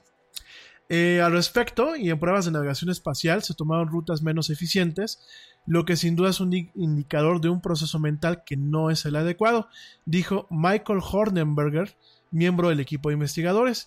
Y en base a tres años de estar recopilando información, de someterlos al rigor del estudio científico y del método científico y al rigor de eh, publicar ciertos papeles o ciertos resultados de investigación para que fueran de alguna forma eh, sopesados, ponderados y criticados, de así eh, de caso necesario, por otra clase de expertos en estas ramas, bueno, directamente se notó una correlación muy clara entre que gente que tiene el potencial de desarrollar demencia, el potencial de desarrollar Alzheimer, bueno, pues directamente todas estas personas vinculadas con el gen APOE4, pues en el caso de todas esas personas en las cuales se enfocó el estudio, se pudo comprobar que la gente que peor rendimiento o que peor papel hacía utilizando este juego, Sea Hero Quest VR, bueno, pues directamente eran más propensas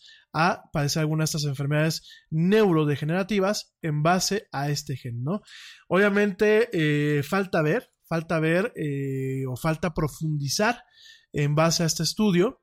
Eh, obviamente conforme las personas vayan avanzando en la cuestión de su desarrollo de enfermedad, pero al día de hoy realmente eh, es una herramienta que ha permitido entender a la comunidad científica, sobre todo a la comunidad eh, que se enfoca al estudio de la neurología y de las neuropatologías, en ese sentido, pues ayudar a, esta comunidad a entender los procesos mentales durante la navegación en tres dimensiones, a entender la memoria funcional en tres dimensiones y a entender las correlaciones que pueden tener en los malos resultados con situaciones neurodegenerativas como lo puede ser la demencia, la demencia senil y el Alzheimer.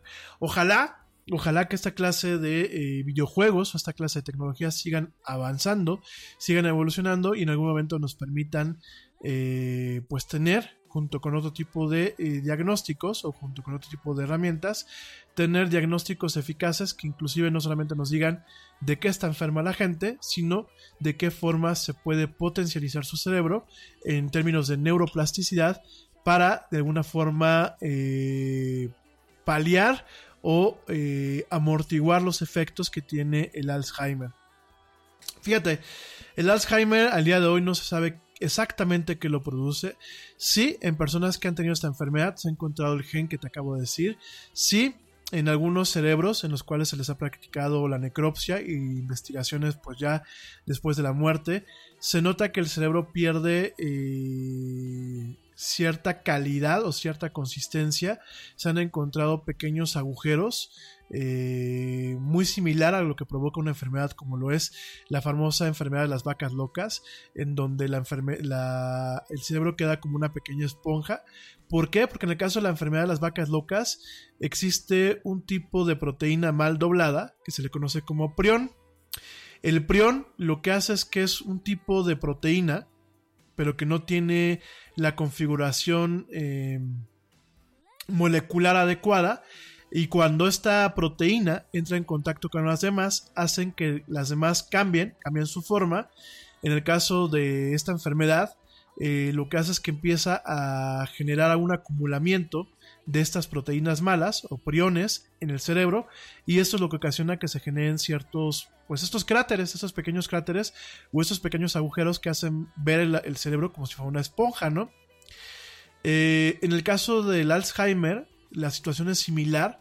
No se generan estos pequeños huecos con la misma intensidad y de hecho exactamente no se sabe si es un tipo de prión lo que termina desatando el Alzheimer o es una enfermedad autoinmune en donde directamente algún elemento del ser humano, del cuerpo del organismo, termina atacando pero en el caso del Alzheimer nos encontramos con dos, eh, dos, partes, ¿no?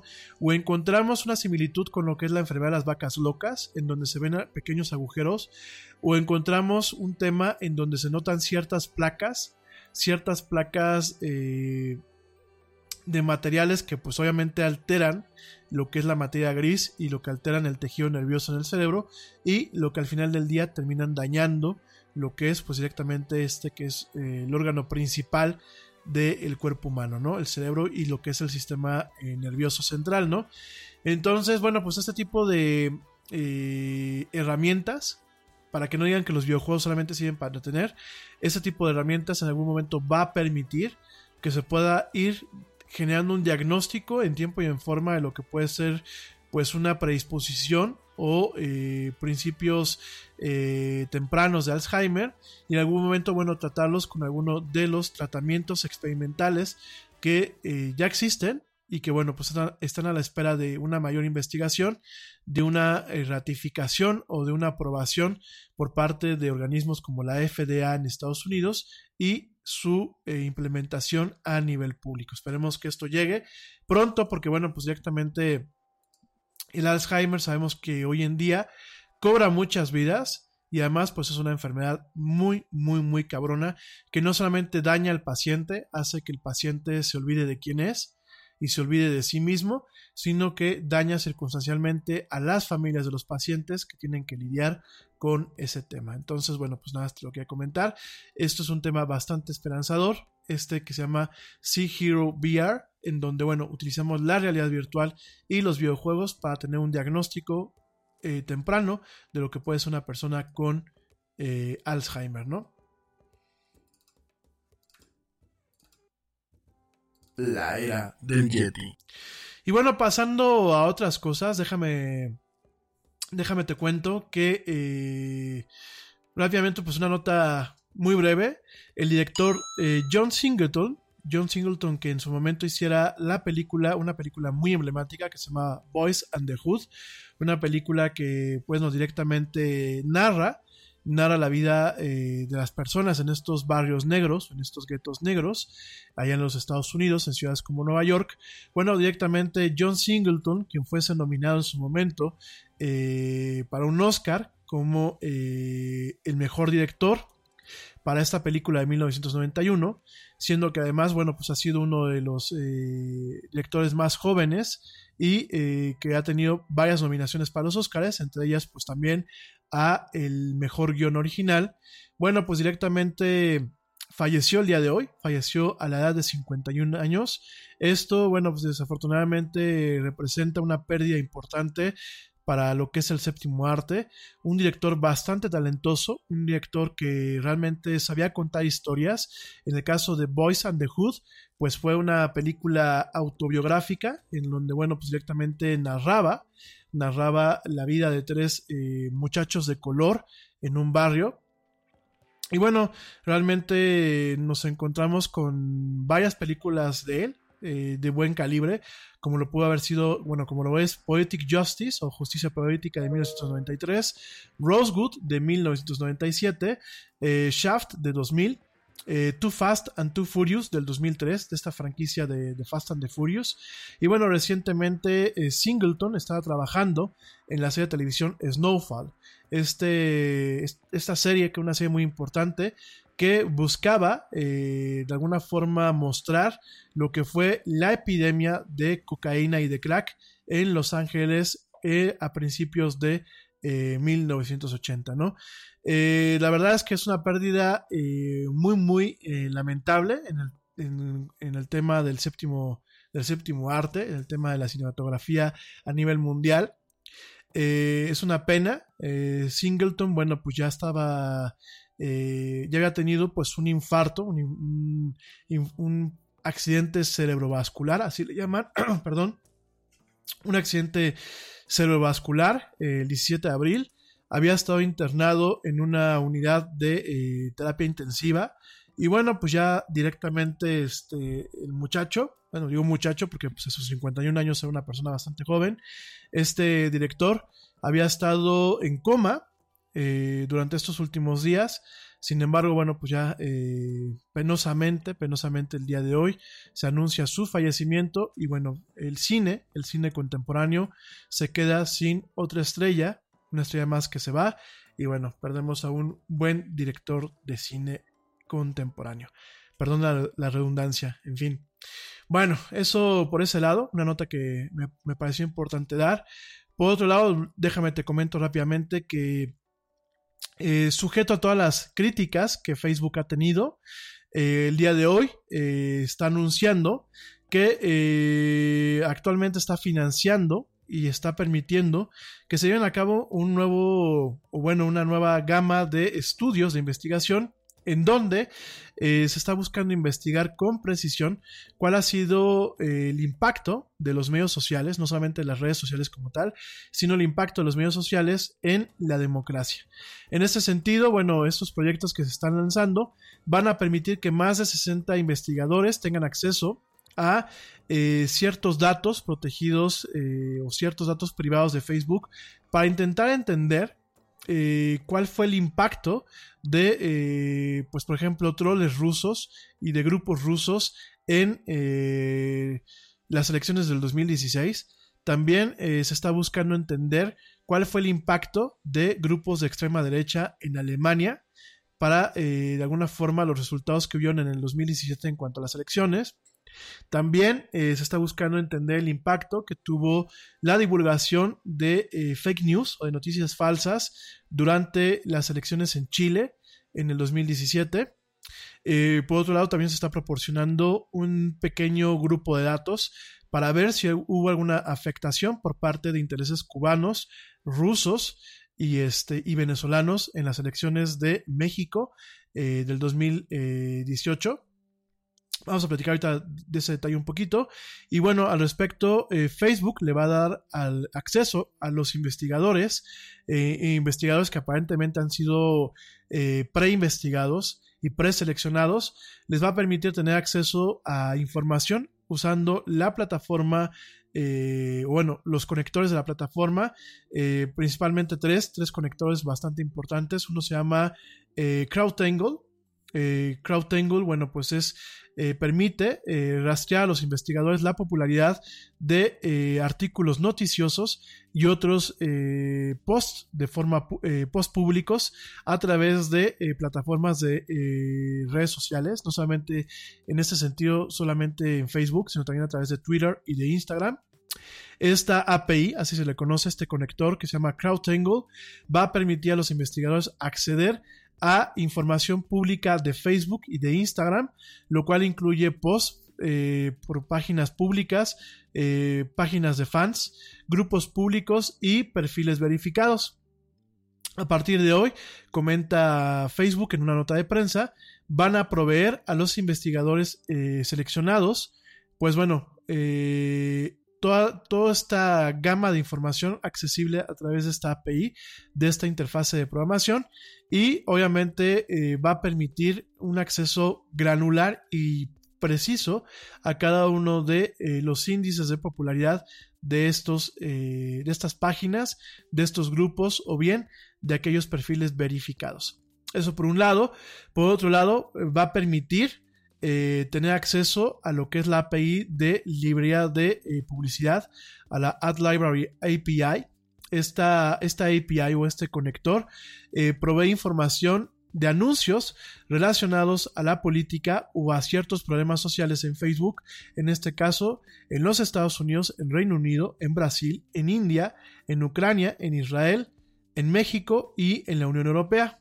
A partir de hoy, y esto de acuerdo a la nota de prensa que nos hace eh, amablemente llegar Facebook a nosotros, los investigadores van a tener acceso a esta API y va a permitir que se entienda qué tipo de publicidad se manejó en los diversos procesos electorales, junto con qué notas y de qué medios y de qué forma esta publicidad pudo haber tenido un impacto totalmente eh, dramático en lo que es la toma de decisiones en torno a procesos electorales, ¿no? Además de validar su eh, genuinidad, genuinidad, ¿no? ¿Qué o su originalidad. ¿En qué, ¿A qué me refiero con esto?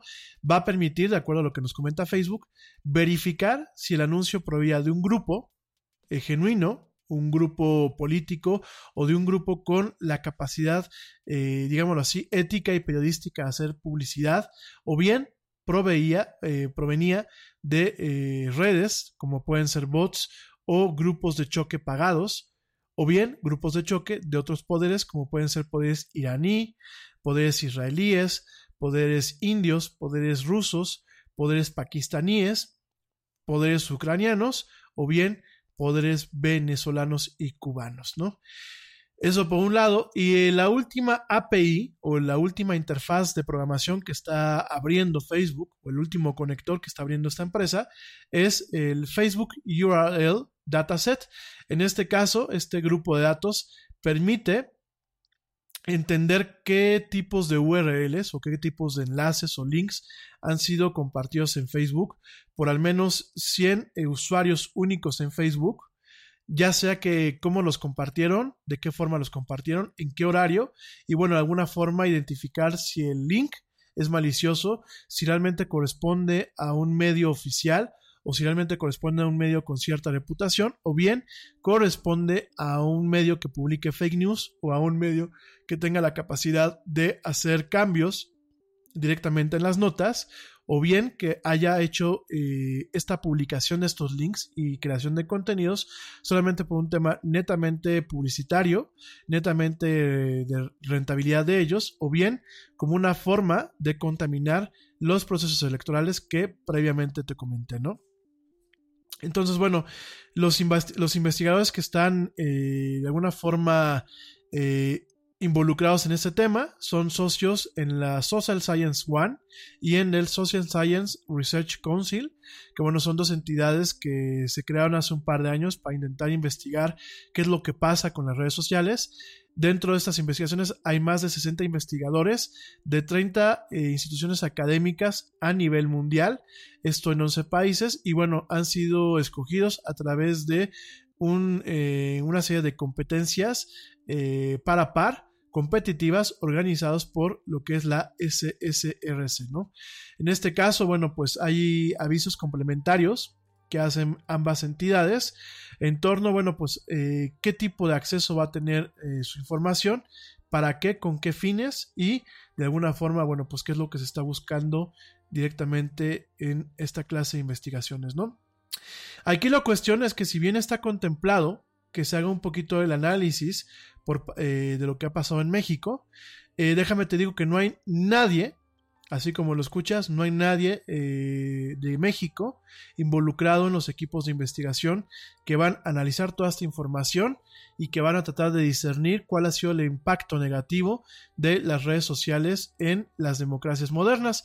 De hecho, encuentro yo que, bueno, directamente vemos a investigadores de lo que es la Universidad del Noreste, allá en Estados Unidos, investigadores de eh, lo que es la Universidad de Changchi, eh, allá en China, eh, investigadores de, la universidad de, la Universidad de Singapur, de Corea del Sur, de la Ohio State University, de la Universidad di Urbino Carlovo, allá en Italia, de la Universidad Técnica de Múnich, de la Universidad Pontificia Católica de Chile, de la Universidad Virginia Tech o del Tecnológico de Virginia, de la Universidad de Sao Paulo, de la Universidad de Ámsterdam, de la Universidad de Nueva York y de la Universidad Pontificia de eh, Católica de Chile o la Pontificia Universidad Católica de Chile, ¿no?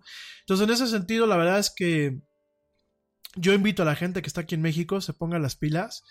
Eh, sobre todo aquellos eh, colegas que están estudiando comunicación o que realmente se dedican a la investigación en comunicación o al tema de eh, sociología o al tema de política, realmente es importante conseguir acceso a esta información y realmente entender de qué forma, de qué forma están afectando para bien y para mal las redes sociales en las democracias.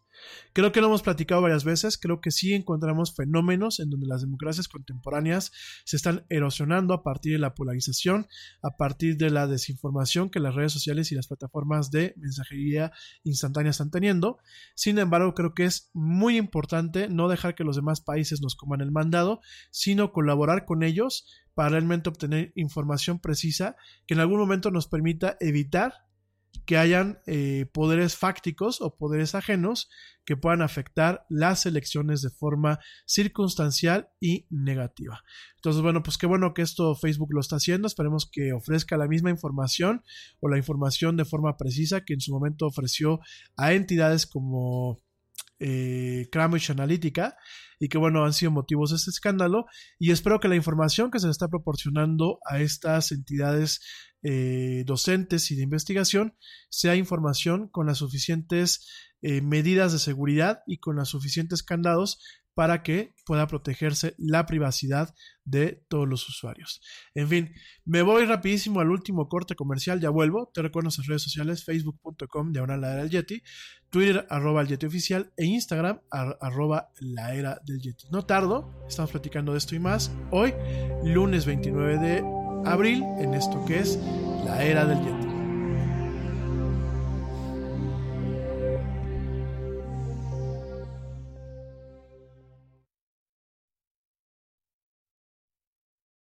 check this out. Este corte también es moderno. No te vayas.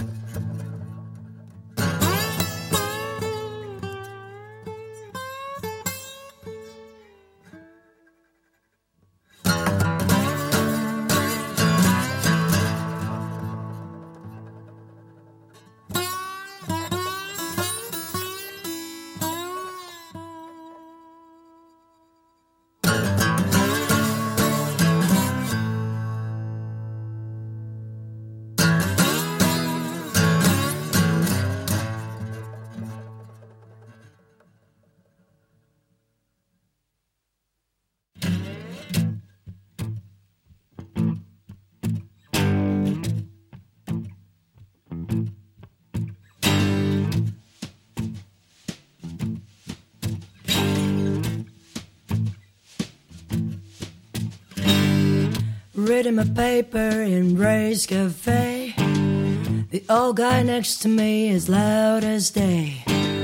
Rumble and rumble while eating his pie.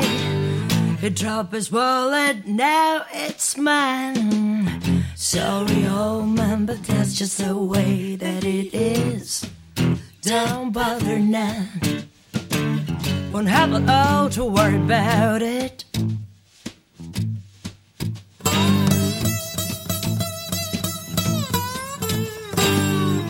Pick up the wallet and slipped outside. I walked around and walked around and walked around town.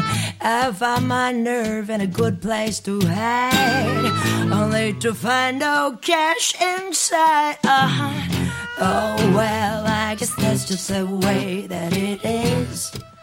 Don't bother now. Won't have it all to worry about it.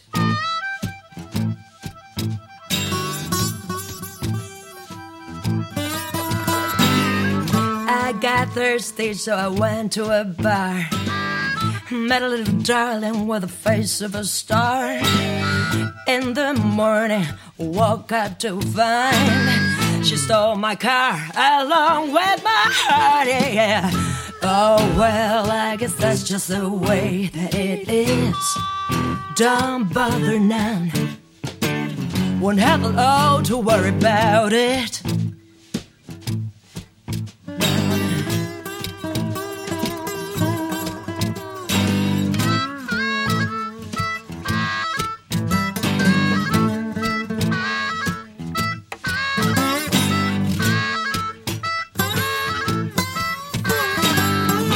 Wish you'd give me back my heart. Uh, oh well, I guess that's just the way that it is.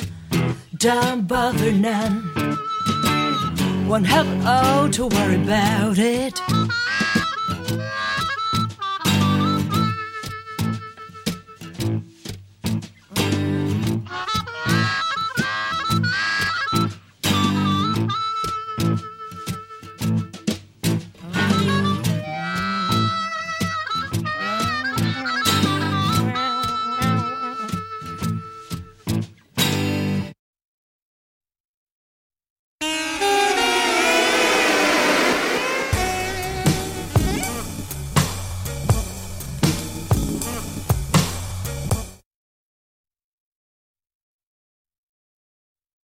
La era del Yeti. We are controlling transmission. Ya estamos de vuelta en la era del Yeti.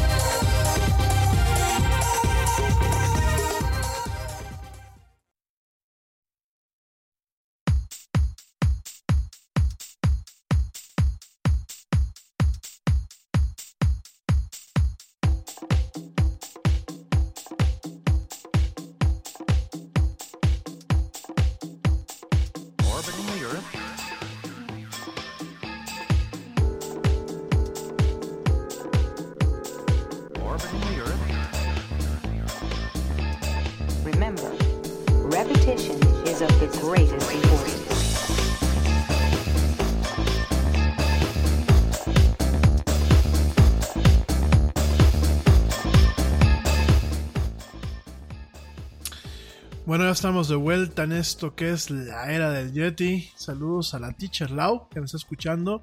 Saludos también a la mamá del Yeti que me está escuchando. Y saludos a toda la gente que supongo yo hoy me están escuchando y están muy callados. Fíjense que usualmente siempre el día que se regresa de vacaciones, aunque sean las, las vacaciones los pequeños, siempre la gente está muy callada. Entonces, este, bueno, pues igual saludos a toda la gente que me está escuchando. Si alguien quiere que lo mande a saludar, aproveche. No van a estar mis amigas europeas, ¿eh? Yo creo que, aunque no tuvieron vacaciones, yo creo que sí les pegó el lunes. En fin. Bueno, mi gente, eh, vamos a platicar rápidamente eh, de un par de temitas más que tenemos por ahí. Ya platicamos ahorita de, eh, de, este, ¿cómo se llama? De Facebook. Dice por aquí la teacher que su saludo. Claro, mi teacher, no se me iba a olvidar. Si usted estaba en la lista prioritaria para saludarla, le mando un saludo y un besote. Fíjense que en Estados Unidos ustedes me estaban preguntando de lo que es la hamburguesa imposible o la Whopper imposible. Burger King allá en Estados Unidos está lanzando una hamburguesa que no lleva carne.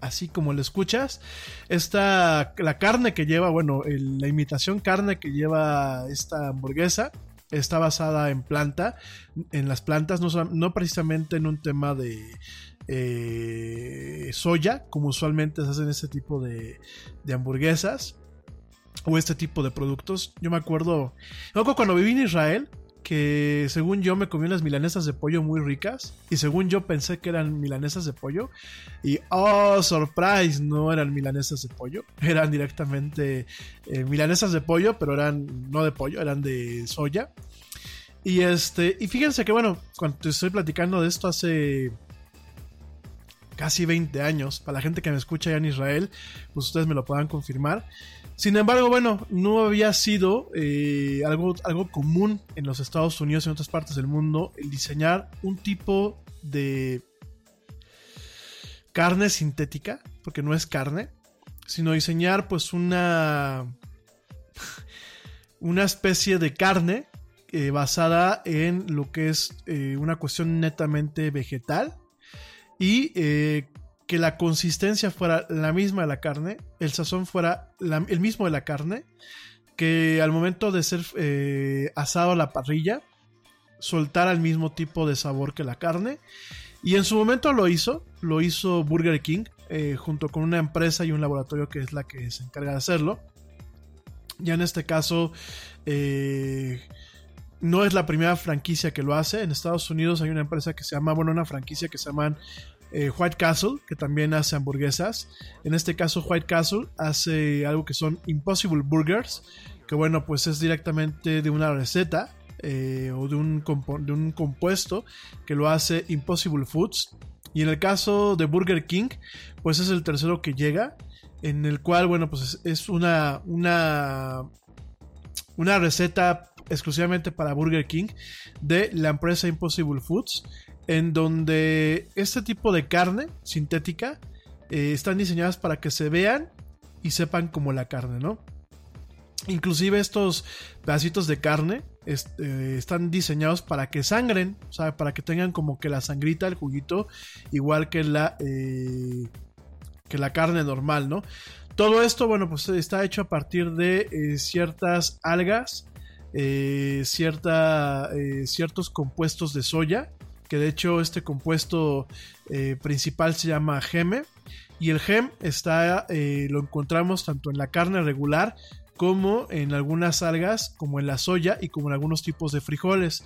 Entonces eh, lo que han hecho pues esas empresas Impossible Foods y otra empresa que se llama Beyond Meat y que les han vendido estas, estos productos a Carl's Jr a Burger King y a en este caso a White Castle pues lo que han hecho es diseñar algo que se ve como carne original, sabe a carne original, eh, se siente la textura y todo es como si fuera la carne original, pero no es carne original, ¿no? En ese sentido, en el caso de Burger King, las hamburguesas tienen 15% menos de grasa y 90% menos de colesterol que una Whopper eh, regular.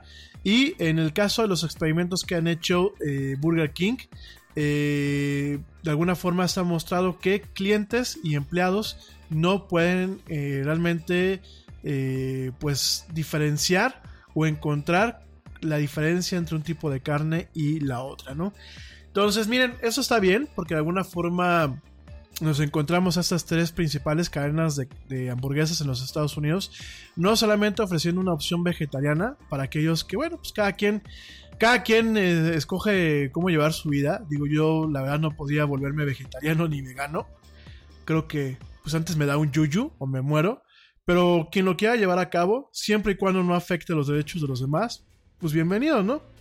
Digo esto porque, bueno, hay muchos veganos y vegetarianos que no conformes con, lo, con que ellos lleven ese tipo de dietas, pues están eh, jode y jode de que los demás lo llevemos, ¿no? Y yo creo que eh, si bien me parece que hay un tema en donde se debe de buscar que eh, animales como vacas, como cerdos, pues de alguna forma tengan muertes, entre comillas, humanitarias y tengan condiciones adecuadas de vida, eh, y creo que eso se tiene que buscar muchísimo. Tampoco podemos cerrar los ojos y decir que pues no nos vamos a comer a los animales, porque últimamente pues es parte de una cadena alimenticia. En este caso, bueno, pues al ser humano le tocó como buen eh, omnívoro y como buen carnívoro le tocó estar en la punta de la cadena. Sin embargo, bueno, pues es, algo que en, la naturaleza se encuentra. Y digo, yo no creo que un, por ejemplo, un león le pida permiso a una gacela o la mate de forma humanitaria, ¿no? Entonces sí voy de acuerdo con que, los animales, sobre todo los animales eh, que en algún momento van a ser sacrificados para consumo humano, deben de tener condiciones dignas, deben de ser tratados de una forma adecuada hasta sus últimos minutos. Creo que en ese sentido nosotros como depredadores con capacidad de raciocinio y con capacidades cognitivas avanzadas, creo que podemos hacer la diferencia para distinguirnos de los animales. Pero más allá de eso, creo que la solución tampoco es dejar de comer carne. Creo que se deben de buscar formas en donde también, por ejemplo, el tener ganado no afecte eh, de forma negativa al efecto invernadero como lo hemos tenido hasta el momento.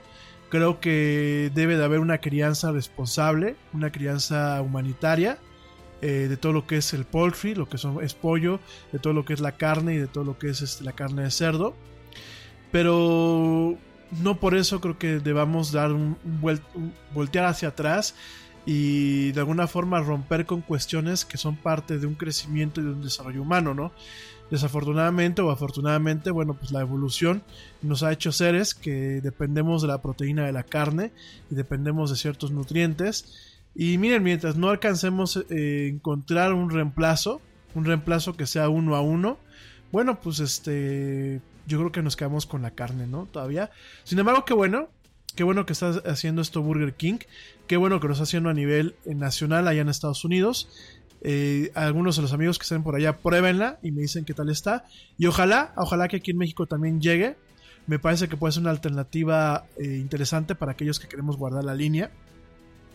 Digo que a ver, cuando uno come balanceado, queridos amigos, el que tú vayas a comer uno e inclusive dos veces a la semana esto que eh, malamente llaman comida chatarra, porque fíjate que yo, yo recuerdo, eh, recuerdo en un libro de inglés que yo tenía cuando iba a la primaria, eh, era muy curiosa la primaria donde, donde yo iba, siempre lo voy a agradecer. La primaria donde yo iba era bilingüe. Y para el tema de lo que era lectura y lectura de comprensión, manejaban unos libros que se llamaban Choosing. Choosing Good Health, así se llamaban los libros, ¿no? No sé si existirán, eran unos libros carísimos. Cada libro costaba el equivalente a mil pesos de los de ahorita, si no es que un poquito más. Unos libros así gordotes de pasta dura, muy bien armados, unas verdaderas joyas. Eh, se agotaban muy rápidamente. Y el Choosing Good Health, así se llamaban estos libros, principalmente hablaban y eran parte de la currícula de salud a niveles de educación básica allá en los Estados Unidos. Aquí en México, el colegio Aberdeen, que bueno, fue donde yo estudié allá en la Condesa, para la gente que me pueda estar escuchando allá en la Ciudad de México, pues sí, soy este alumno de, del colegio Aberdeen, este colegio mítico que está allá en, en, la calle de Nuevo León, y que de hecho varios años ha aparecido como uno de los mejores eh, colegios de la de lo que es la Ciudad de México eh, y de la zona centro. Pues uno de estos libros era el que utilizamos para el tema de lectura de comprensión, para aprender a leer, inclusive para algunas cuestiones de spelling y eh, para el tema de eh, composición, o sea, prácticamente lectura, escritura y vocabulario, ¿no? Y nunca se me olvida que en todos los libros del Choosing venía siempre una foto en donde decían que una hamburguesa sin papas fritas, pero una hamburguesa sin papas fritas. You heard you could save big when you bundle home and auto with Progressive, so you went online to check it out. But then you saw a link for a survey about which type of bread you are. And now you're on question 17, barely scratching the surface of your bread identity. You always thought of yourself as a brioche, but are you actually more of a pumpernickel? Ah, yes. They said it was easy to save money bundling with Progressive, but they forgot about the rest of the internet. Progressive Casualty Insurance Company affiliates and other insurers. Bundle discount not available in all states or situations. Te preocupas por la salud de tu familia y hoy un sistema inmunológico fuerte y una mejor nutrición son más importantes que nunca. Es por eso que los huevos Egglands Best te brindan más a ti y a tu familia. En comparación con los huevos ordinarios, Egglands Best te ofrece 6 veces más vitamina D y 10 veces más vitamina E, además de muchos otros nutrientes importantes, junto con ese delicioso sabor fresco de granja que a ti y tu familia les encanta. No son tiempos ordinarios, entonces, ¿por qué darle a tu familia huevos ordinarios? Solo Egglands Best. Mejor sabor, mejor nutrición, mejores huevos. Y con ensalada y con un vaso de agua o con un vaso de limonada, alcanzaba a cubrir en ciertos tipos de dietas, alcanzaba a cubrir lo que era el requerimiento eh, de un día en cuanto a alimentos y combinaba, si la hamburguesa estaba bien preparada, no a manera de barbecue, sino una hamburguesa bien preparada, una sola porción, eh, cubría lo que eran los, los cuatro grupos alimenticios. Teníamos la parte vegetal, teníamos la parte de la proteína, de la carne animal, teníamos la parte de, este, ¿cómo se llama? De lo que eran los, los granos y la parte de los cereales, ¿no? Entonces, eh, Nuevo León, perdón, Nuevo León, dicen por aquí que dije Nuevo León, me salió lo, lo, chilango de la Merced, no, Nuevo León, este, la calle de Nuevo León, allá en, la colonia Cornesa, y eh, gracias a Kitty Cher. Y fíjense que nunca se me va a olvidar eso, ¿no? Y de hecho hay varios estudios que ha hecho la FDA en donde la hamburguesa, sin los condimentos, sin lo que son las mayonesas y ciertas salsas, la hamburguesa, por ejemplo, una Whopper o una Quarter Pounder de McDonald's, digo las marcas porque bueno, son los son eh, digámoslo así el, el, tamaño, la presentación, sin papas y sin refresco, realmente cumplen con una parte de nutrición eh, en este caso, ¿no?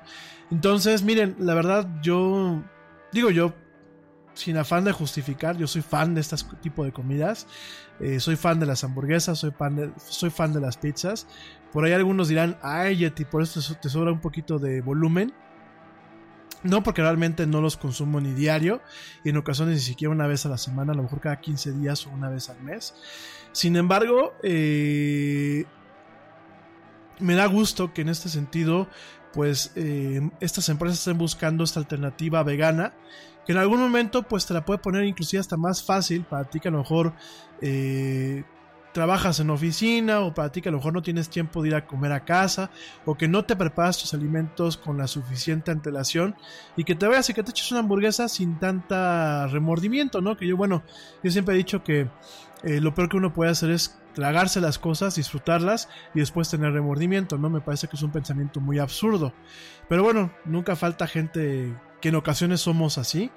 Y qué bueno que en ese sentido, no solamente por el tema de de alguna forma presionar a las granjas de crianza y de ganadería que realmente eh, busquen tener una buena, eh, un buen trato y un, un, buen manejo y una buena infraestructura con el tema de los animales, tener buenos rastros, tener eh, gente capacitada en estos rastros, sino que también, bueno, pues para la gente que a lo mejor quiere guardar la línea, o que no quiere que se vea afectada circunstancialmente su dieta por consumir carne o por consumir ciertos alimentos, bueno, pues directamente tener uno de estos alimentos en donde la proteína no proviene del animal, sino proviene directamente de las plantas y de otra clase de vegetales y legumbres.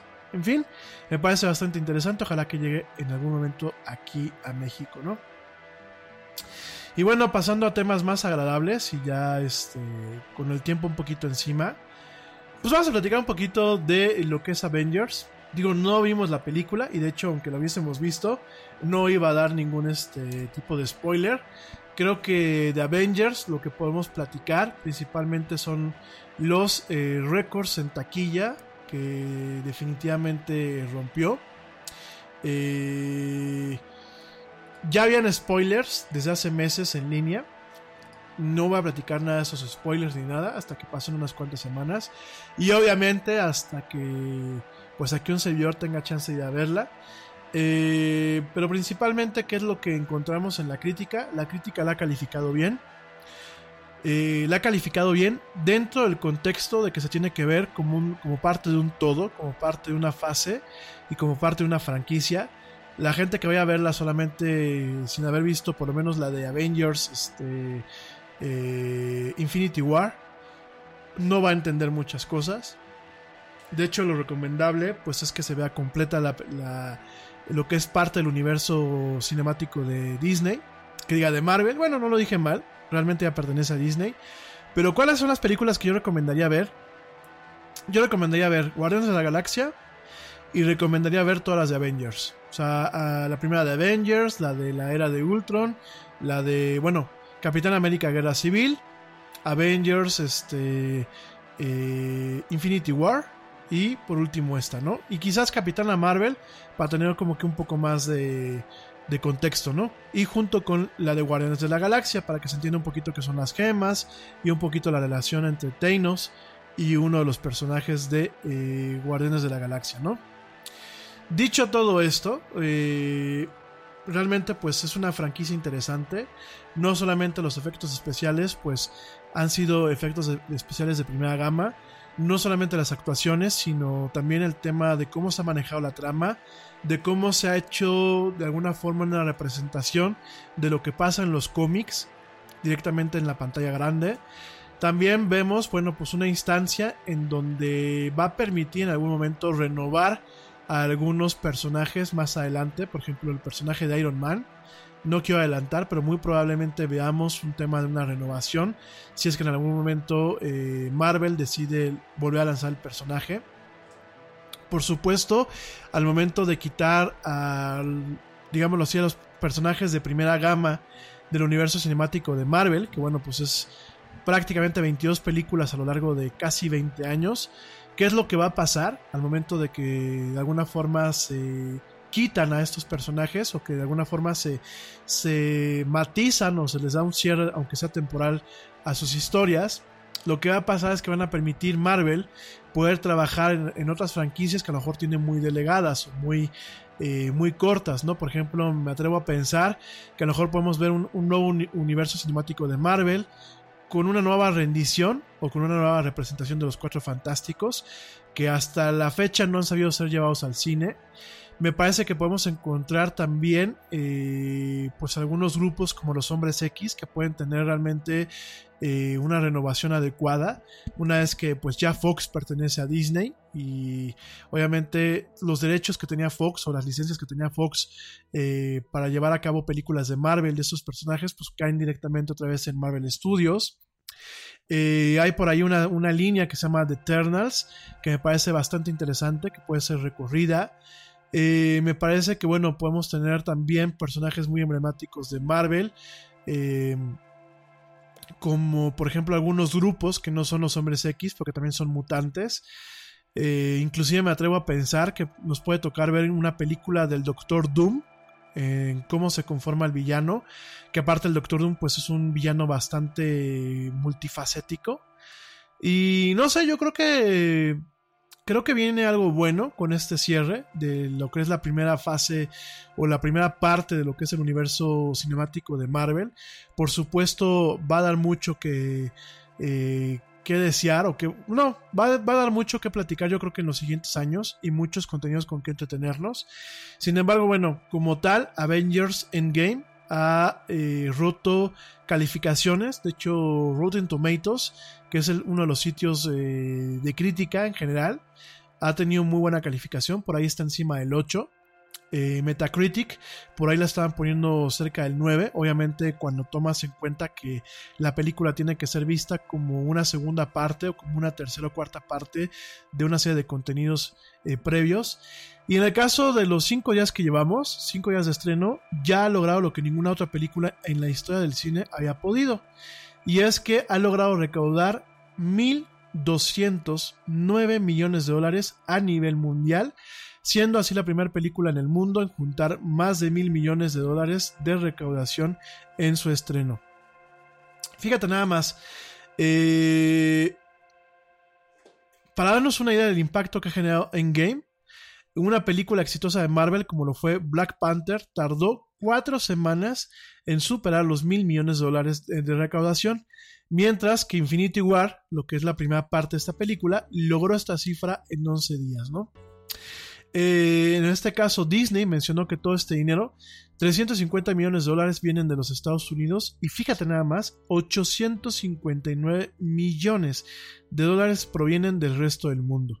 Incluso en, este, en estas cifras, China fue clave para lograr este récord, pues en este país asiático se lograron recaudar la friolera cantidad de 330.5 millones de dólares, situación que marcó a Endgame como el estreno con mayor recaudación en su historia en el país asiático. Por otro lado, en países como Australia, Corea del Sur, Brasil, México, Argentina, Francia, Italia, Reino Unido, Irlanda y España, Endgame también ha sido el estreno con mayor recaudación en la historia.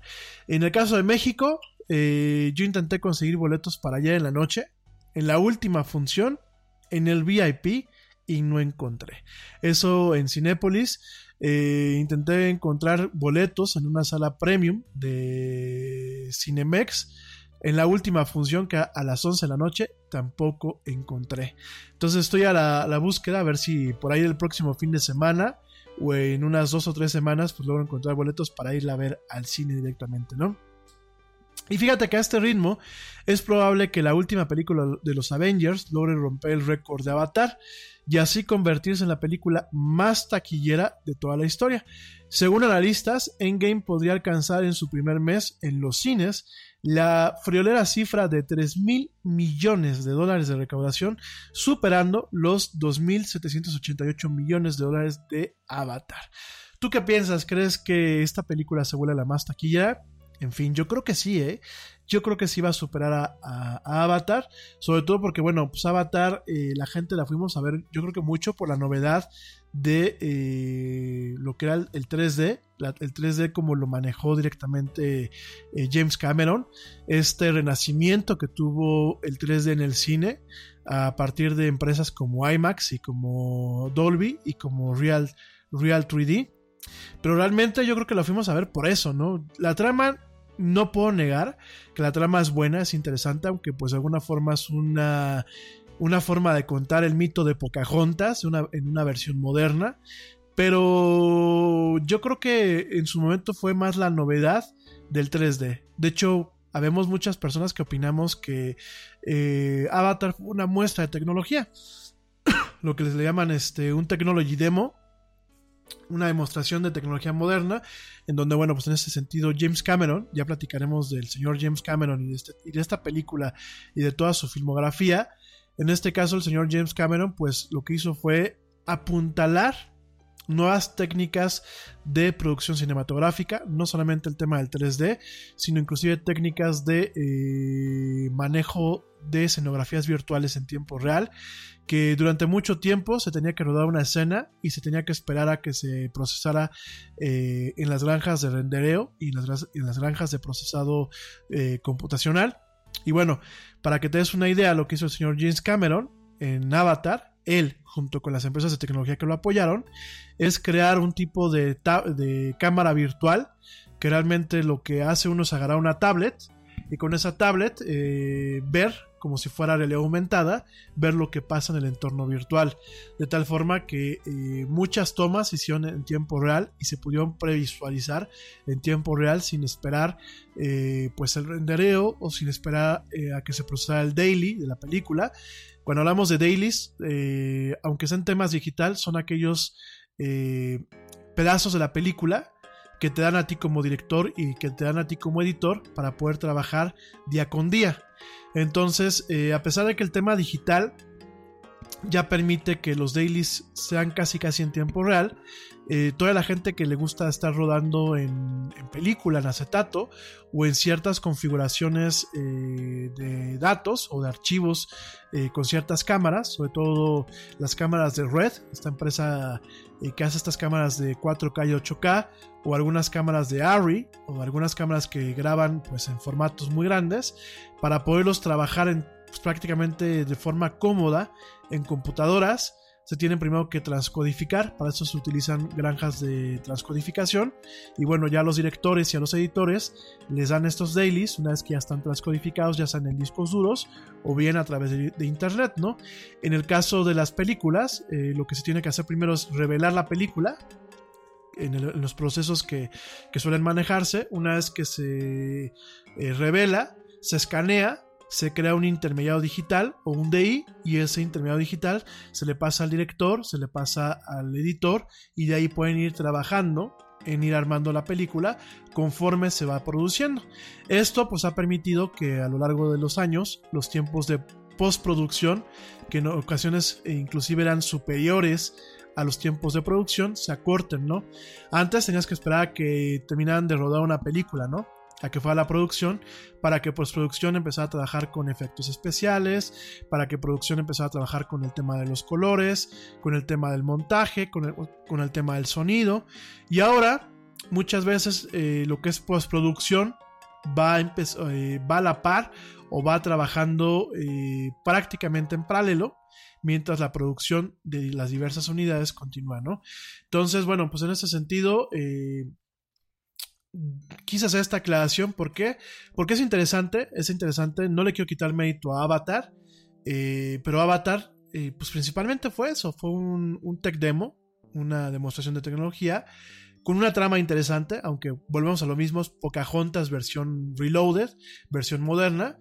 Y en el caso de eh, Avengers, pues bueno, no solamente atrae a un público que ya le gustan los cómics, que ya eh, en algún momento eh, tuvo contacto con los cómics o ha tenido contacto con lo que son los iconos de los superhéroes en un contexto de cultura popular, sino también con aquella gente que directamente la película, aunque no sean fans de los superhéroes, las películas de Marvel como tal les han gustado o les gustó alguna de las películas de Avengers y pues de alguna forma eh, están buscando pues este cierre de lo que es la franquicia de Avengers directamente de Marvel Studios. Por aquí eh, me preguntan que si la, la película tiene escenas postcréditos. Acuérdense que, bueno, pues a, a, Marvel le gusta dejar ciertas escenas cuando ya están los créditos o cuando terminan los créditos. Y pues desafortunadamente, o afortunadamente, pues no. Directamente los hermanos Russo, que son los directores de esta película, dicen que esta película no tiene escenas postcréditos, pues por obvias razones. En primer lugar, es el cierre de una saga. Eh, la saga como tal eh, empieza con Iron Man. Eh, Iron Man de alguna forma es la que dispara el universo cinemático de Marvel. de hecho, bueno, pues tuvo una de las escenas postcréditos más memorables cuando vemos que Nick Fury llega con Tony Stark y le propone crear los Vengadores. En este caso, bueno, pues este eh, Endgame, pues cierra la franquicia, termina con toda esta franquicia. Eh, termina también con la franquicia de Iron Man y de Capitán América. Y bueno, em, directamente no es el, es el, fin de una era, ¿no? Por lo mismo, eh, yo creo que, como comentan los rusos, es la forma de dar por cerrado un ciclo. Eh, muy probablemente no va a volver a crear eh, un UCM, un universo cinemático de, Marvel, utilizando pues a estos personajes. Te lo vuelvo a repetir, yo creo que a lo mejor nos toparemos con un universo cinemático a partir de lo que son los Cuatro Fantásticos, o a partir de los Hombres X, o del mito de los mutantes, u de otros personajes bastante interesantes del universo Marvel, que en ocasiones no lo vemos. Y bueno, hay un pequeño detalle al final de la película que no lo voy a decir ahorita, lo voy a decir en un par de semanas que quizás nos pueda dar una pista para pensar qué es lo que se viene. ¿Sale? No lo voy a platicar hoy. Esto me llegó como una nota de prensa. Ni lo voy a platicar porque aparte no tengo el contexto, pero a lo mejor en un par de semanas, que yo creo que ya, ya la hayamos visto la mayoría, pues ya podemos platicar un poquito acerca de algunos detalles de esta película, ¿no? Bueno, oigan, me quedan dos temas en la agenda. El primer tema es el grupo secreto de los grupos secretos de Facebook, donde eh, gente aquí en México intercambia sexo por algunos servicios. Mañana lo platico con un poquito más de detalle, pero bueno, para que lo sepas, tenemos aquí varios sitios y varios eh, grupos de Facebook en donde la gente dice, oye, yo quiero que me vengas a arreglar mi computadora y a cambio de que me la arregles, pues te pago con cuerpo mático, ¿no? De hecho, bueno, pues hay algunos sitios como ofrezcoacambio.com y algunas eh, páginas mexicanas de Craigslist y de Facebook en donde se tiene ese tipo de intercambio. Por ejemplo, tenemos uno en donde dice jardinero sin trabajo, eh, gratis, soy jardinero eh, por sexo, si es discreta búscame. Jardinero ofrece sus servicios a mujeres de 18 a 50 años a cambio de sexo. Limpio tu jardín. Progressive presents an interview with your upstairs neighbor. Hi, Tia. The upstairs downstairs neighbor dynamic is so special. We have our own language. Like when I scream at my mom on the phone, the people downstairs bang on the ceiling to show their support. The nighttime's the best time to rearrange furniture. I call it midnight feng shui. And if I sleep through my alarm in the morning, they bang on my door to wake me. So thoughtful. Progressive can't save you from your upstairs neighbor, but we can save you money when you bundle renters and auto insurance with us. Progressive Casualty Insurance Company affiliates and other insurers. Bundle discount not available in all states or situations. This podcast is brought to you by ESET, the global leaders in cybersecurity. ESET business solutions range from endpoint and mobile security to encryption, two factor authentication, and advanced threat detection. And they've just introduced their new endpoint security management platform called ESET Protect. The ESET Protect business security bundles take security to a whole new level. For small businesses and MSPs, I recommend ESET Protect Advanced to cover all your security bases. ESET Protect Advanced includes endpoint protection, cloud sandboxing for advanced threat detection and prevention, full disk encryption, file server security, and cloud based console. Right now, you can save 20% with this limited time offer. So you're not only getting best in class cloud managed protection against advanced attacks, you're enjoying a significant discount. Not yet convinced? Don't worry. You can also get a free trial and an interactive demo at business.eset.com/radio. Get 20% off ESET's new business cybersecurity bundle, ESET Protect Advanced, at business.eset.com/radio. Podo tus árboles gratis. Trueque, ayuda económica, como quieras llamarlo, discreto, edad 40 años, ¿no? Por aquí también vemos otro de que yo te ofrezco media hora de servicio si me arreglas mi computadora. Una persona aquí, que ya te platicaré mañana con, con calma. ¿Qué ofrecen chicas? Bueno, aquí pone un cuate en Facebook. ¿Qué ofrecen chicas? Es un soporte nuevo para televisión de plasma. Me encuentro por la zona de Tlalpan, a la altura del metro Xola. Voy y te la instalo personalmente. En este caso, pues vemos un usuario, un usuario que no va a decir el nombre, que le dice, pues cuánto tiempo, ¿no? Y le dice a este chavo, pues proponme cuánto tiempo. Directamente Carla le propone, en este caso, por irle a poner este soporte para sus pantallas de plasma o para sus pantallas LCD. Eh, le ofrece la muchacha una hora a cambio de este soporte y de eh, la instalación del mismo. Por aquí vemos a alguien que dice cambio reparaciones por sexo. Hago pequeñas reparaciones eléctricas, informática, limpieza de computadoras, virus, spyware, configuraciones, etcétera, por sexo. A cambio una relación de sexo sin compromiso. Y bueno, pues así hay algunas cuestiones que ya te platicaremos mañana, pero bueno, estamos viendo un tema de trueque sexual. Este. ya por aquí me están cotorreando. Dicen que. Ya como no, este, un taller del Yeti. Pues depende. Ya nos ponemos de acuerdo. No, no es cierto. Yo no hago truques en ese sentido. Digo, no porque sea yo muy puritano o porque diga, ah. Pero no. Este, el problema es el tema de la seguridad. Pero bueno, mañana platicaremos con un poquito más de detalle, de detalle que diga acerca de este tipo de cosas. Y rápidamente te platico el episodio de ayer de Game of Thrones. No te voy a platicar los particulares hasta el día de mañana o el miércoles. Sin embargo, hay algunos detalles curiosos. Fíjense que el episodio de ayer, a pesar de que a muchos nos emocionó y nos tuvo pues, prácticamente pegados a la silla o totalmente agarrados de las sábanas en las camas, aquellos que estuvimos ahí de, baquetones viéndola en la comodidad de la cama, Fíjense que a pesar de todo esto, el día de ayer, el episodio del día de ayer, fue uno de los episodios con, con mayor eh, calificación desde la temporada 5, ¿no? En ese sentido, The Lone Night, este episodio del día de ayer, alcanzó una calificación de 78% en Rotten Tomatoes. Es la tercera calificación más baja para este show desde que comenzó. Es el episodio más eh, eh, con menor calificación eh, desde la temporada 5.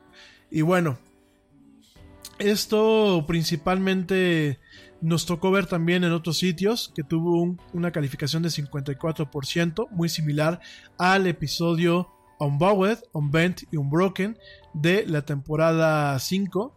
Y bueno, pues realmente nos topamos con un episodio que por un lado tuvo muchas cuestiones muy positivas. Creo que la acción estuvo bien. Claro, aquella, aquellas partes que se pudieron ver, porque lo cierto es que platicando con muchos de ustedes, es que no pudimos ver parte de la trama, no pudimos ver parte de la acción. Por ahí inclusive hubieron algunos memes de yo quedándome ciego mientras intentaba ver quién se moría. Eh, también, pues nos, nos tocó ver una, un capítulo en donde de alguna forma eh, los proveedores de cable y de internet echaron los streams de una forma muy pobre. A pesar de la oscuridad, que la oscuridad tiene una razón de ser, ahorita se las voy a platicar rápidamente. A pesar de eso, eh, la gente que por ejemplo lo pudo ver en Sky, la gente que nos tocó verlo en Sky y en HBO Go, aún en altas definiciones, porque por ahí me llegó un momento en que me desesperé y dije, pues lo voy a ver en 4K y salí a intentarlo ver a la televisión de la sala a verlo en 4K y Nanai se veía igual de feo y eso fue un problema de la, por la forma en la que HBO suministró los streams. De hecho, me llevé la sorpresa tremenda. A ver, porque aquí me están poniendo cara. Que si la forma en la que manejó HBO tiene que ver la oscuridad, sí y no. La oscuridad principalmente es un tema de producción. E, e, en este caso, eh, los directores y el director de fotografía comentó que, que, bueno, llevan varias temporadas en donde se utilizó una, una iluminación sumamente naturalista. De hecho, el detrás de las cámaras de este episodio dicen que se echaron 50 noches para rodarlo. Es decir, no fue una escena que se rodara eh, en estudio totalmente y que la noche se hiciera de forma artificial como se ha hecho muchas veces en el cine. Aquí la noche se hizo en locación y se tuvieron que utilizar 50 noches para que quedara realmente toda la trama y toda esta lucha campal totalmente eh, eh, con un tema muy coreográfico y con un tema muy puntual para que se vean la, lucha como es. Aparte, eh, la mayoría de los efectos, salvo las, algunas partes muy puntuales, que no las voy a decir el día de hoy, la mayoría de los efectos eran efectos funcionales. ¿A qué me refiero con los efectos funcionales? Que son efectos que se hacen eh, sin utilizar la computadora. Son efectos que se hacen en locación o que se hacen en el estudio, ¿no? Por ejemplo, las llamaradas, por ejemplo, sobre todo primeros planos de llamaradas. Eh, por ejemplo, cuando prenden ahí una, una este, ¿cómo se llama? Una, una trinchera y le prenden fuego. No voy a decir ni quién le prende fuego ni cómo la prenden, pero hay una escena donde se le prenden fuego a las trincheras. Este, esos fueron efectos prácticos, no son efectos hechos por computadora. Fueron efectos prácticos en donde los, especialistas de efectos especiales utilizaron ciertas herramientas para poder encender el fuego y que diera un poco más de naturalidad. Entonces, eh, sí, claro, por aquí me están diciendo que el fuego fue lo que mantuvo fue lo que mantuvo que pudiésemos ver algunas partes de del, capítulo. Efectivamente, ¿no? Pero bien, el tema de la oscuridad fue un tema principalmente de fotografía. Fue un tema del ajuste, del ajuste que se haga Pedrón. Hoy ando idiota con la lengua, ¿eh? Una disculpa, ¿eh? Este. Sí. Eh, sí, se, se, tuvo, ¿no? Sí estoy cambiando aquí el idioma.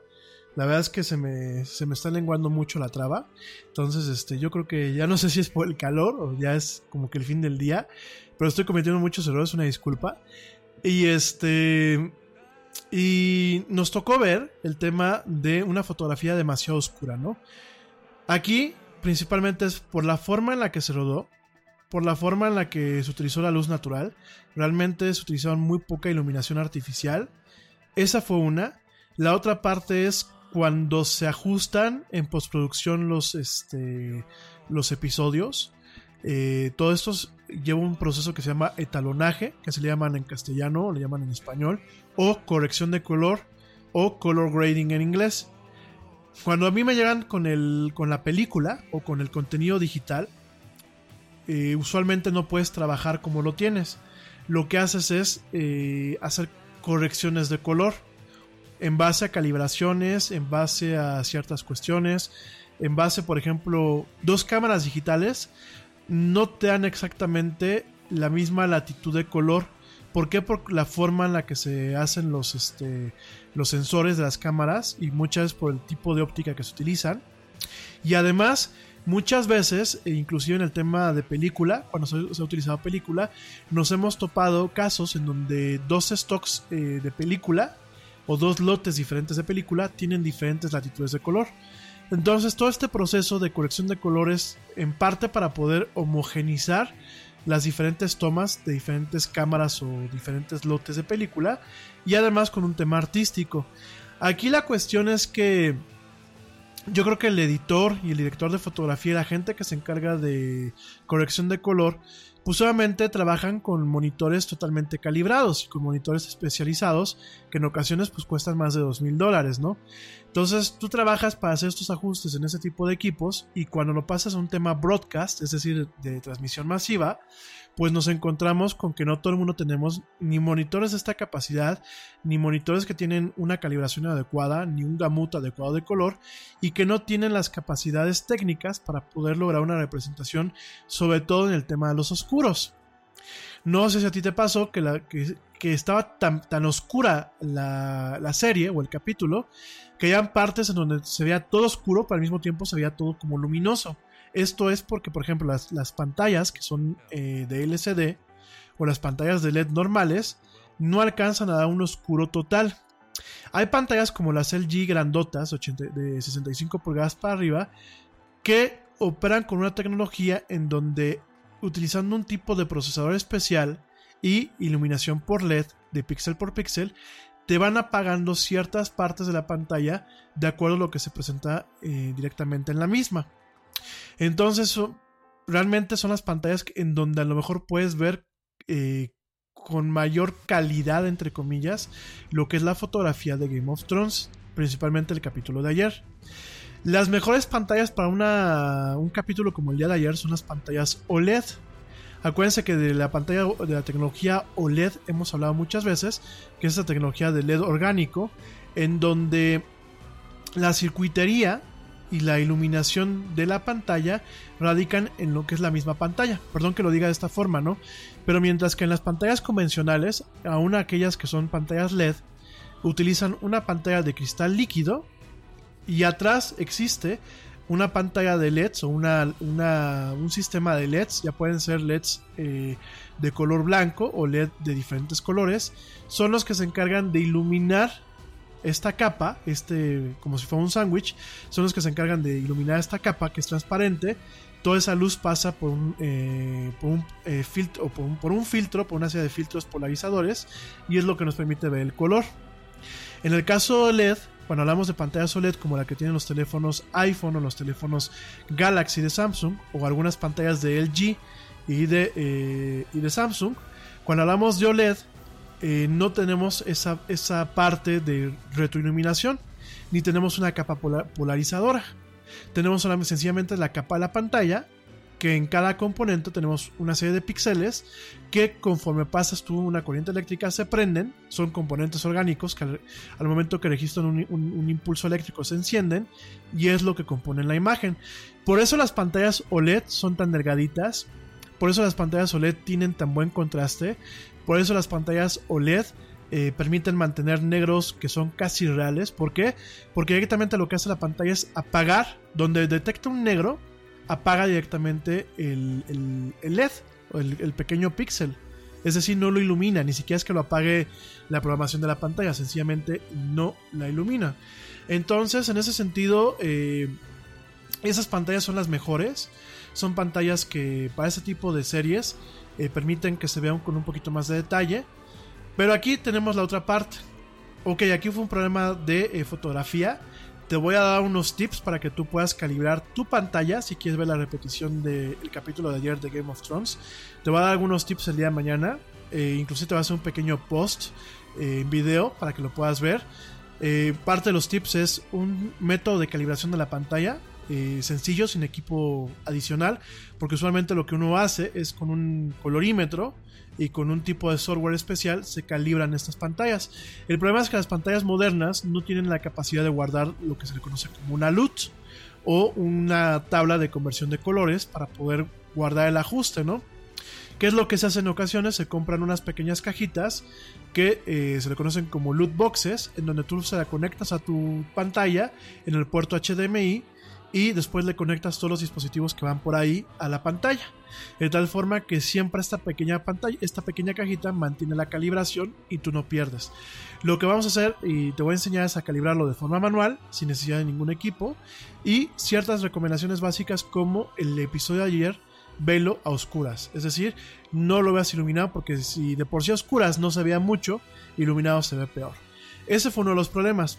El otro problema que tuvimos es la forma de compresión que utilizaban proveedores como Easy. Por aquí me están diciendo que gente que la vio en Easy también la vio mal. De proveedores como Easy, como Sky, como Cable Más, como Cablecom y inclusive aquellos que utilizaron, por ejemplo, un servicio como Claro Video, como Amazon, en, en el caso de Estados Unidos, o como eh, HBO Now o HBO Go para poder ver el capítulo. ¿Cuál fue el problema? El capítulo eh, se, originalmente ya Game of Thrones tiene algunas temporadas que se eh, todo se rueda con la capacidad de hacerse hasta en 4K en ultra alta definición. ¿Qué pasa? Eh, HBO tiene unos masters. Los masters son de video sin comprimir. Es video en super alta definición o el video como viene. Y este video, usualmente, estos masters son tan pesados que están en discos duros. Después se manda a un departamento especial que se llama un, departamento de transcodificado. Ahí lo que hace, se hace es que estos, eh, estas series o estos clips se pasan a una serie de máquinas para poderlos sacar a diferentes formatos. Hay formatos que son para teléfonos móviles, para tablets y eh, para dispositivos de streaming con diferentes calidades. ¿Por qué? Porque no todo el mundo tiene el mismo ancho de banda, no todo el mundo tiene el, mismo tipo de procesador en, sus cajitas de streaming y no todo el mundo tiene el mismo tipo de televisión.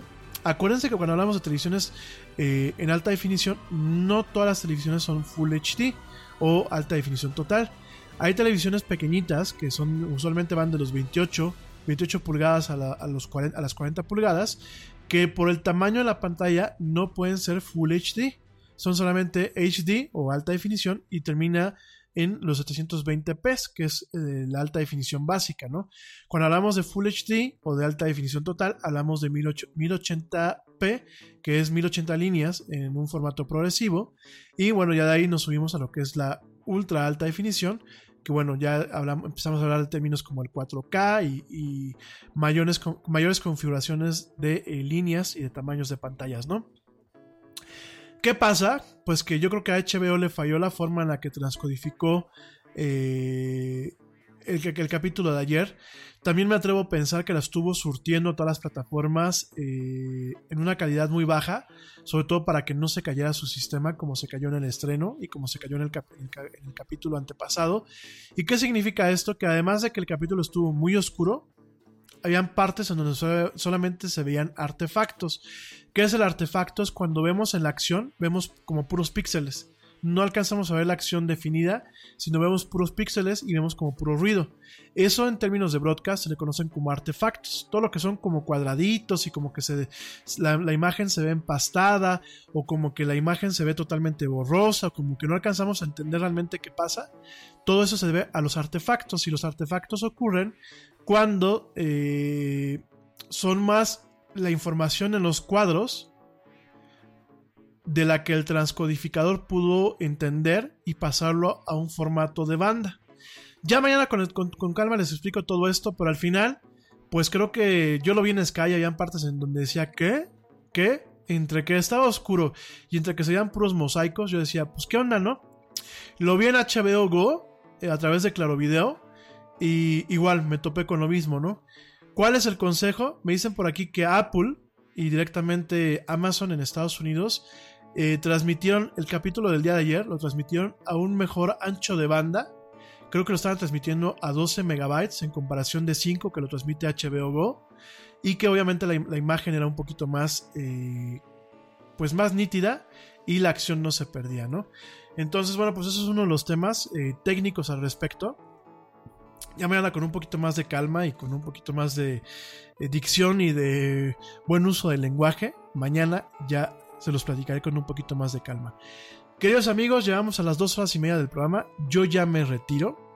Hasta aquí llegamos con esta emisión en vivo. Gracias a ti que me estuviste escuchando en vivo hasta este punto y a ti que seguramente me puedes escuchar en diferido a través de las diversas plataformas de streaming.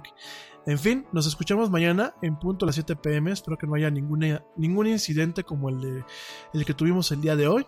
Esperemos que todo fluya mañana.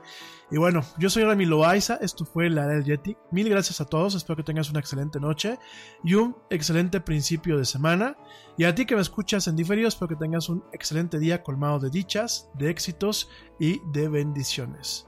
Gracias por escucharme, yo soy Rami Loaiza, esto fue la era del Yeti.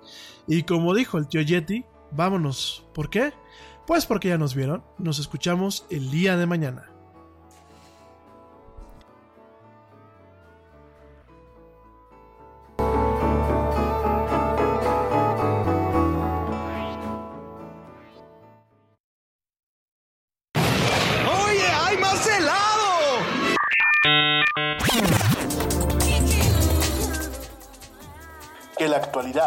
No te deje helado. Te esperamos en la siguiente emisión de La Era del Yeti.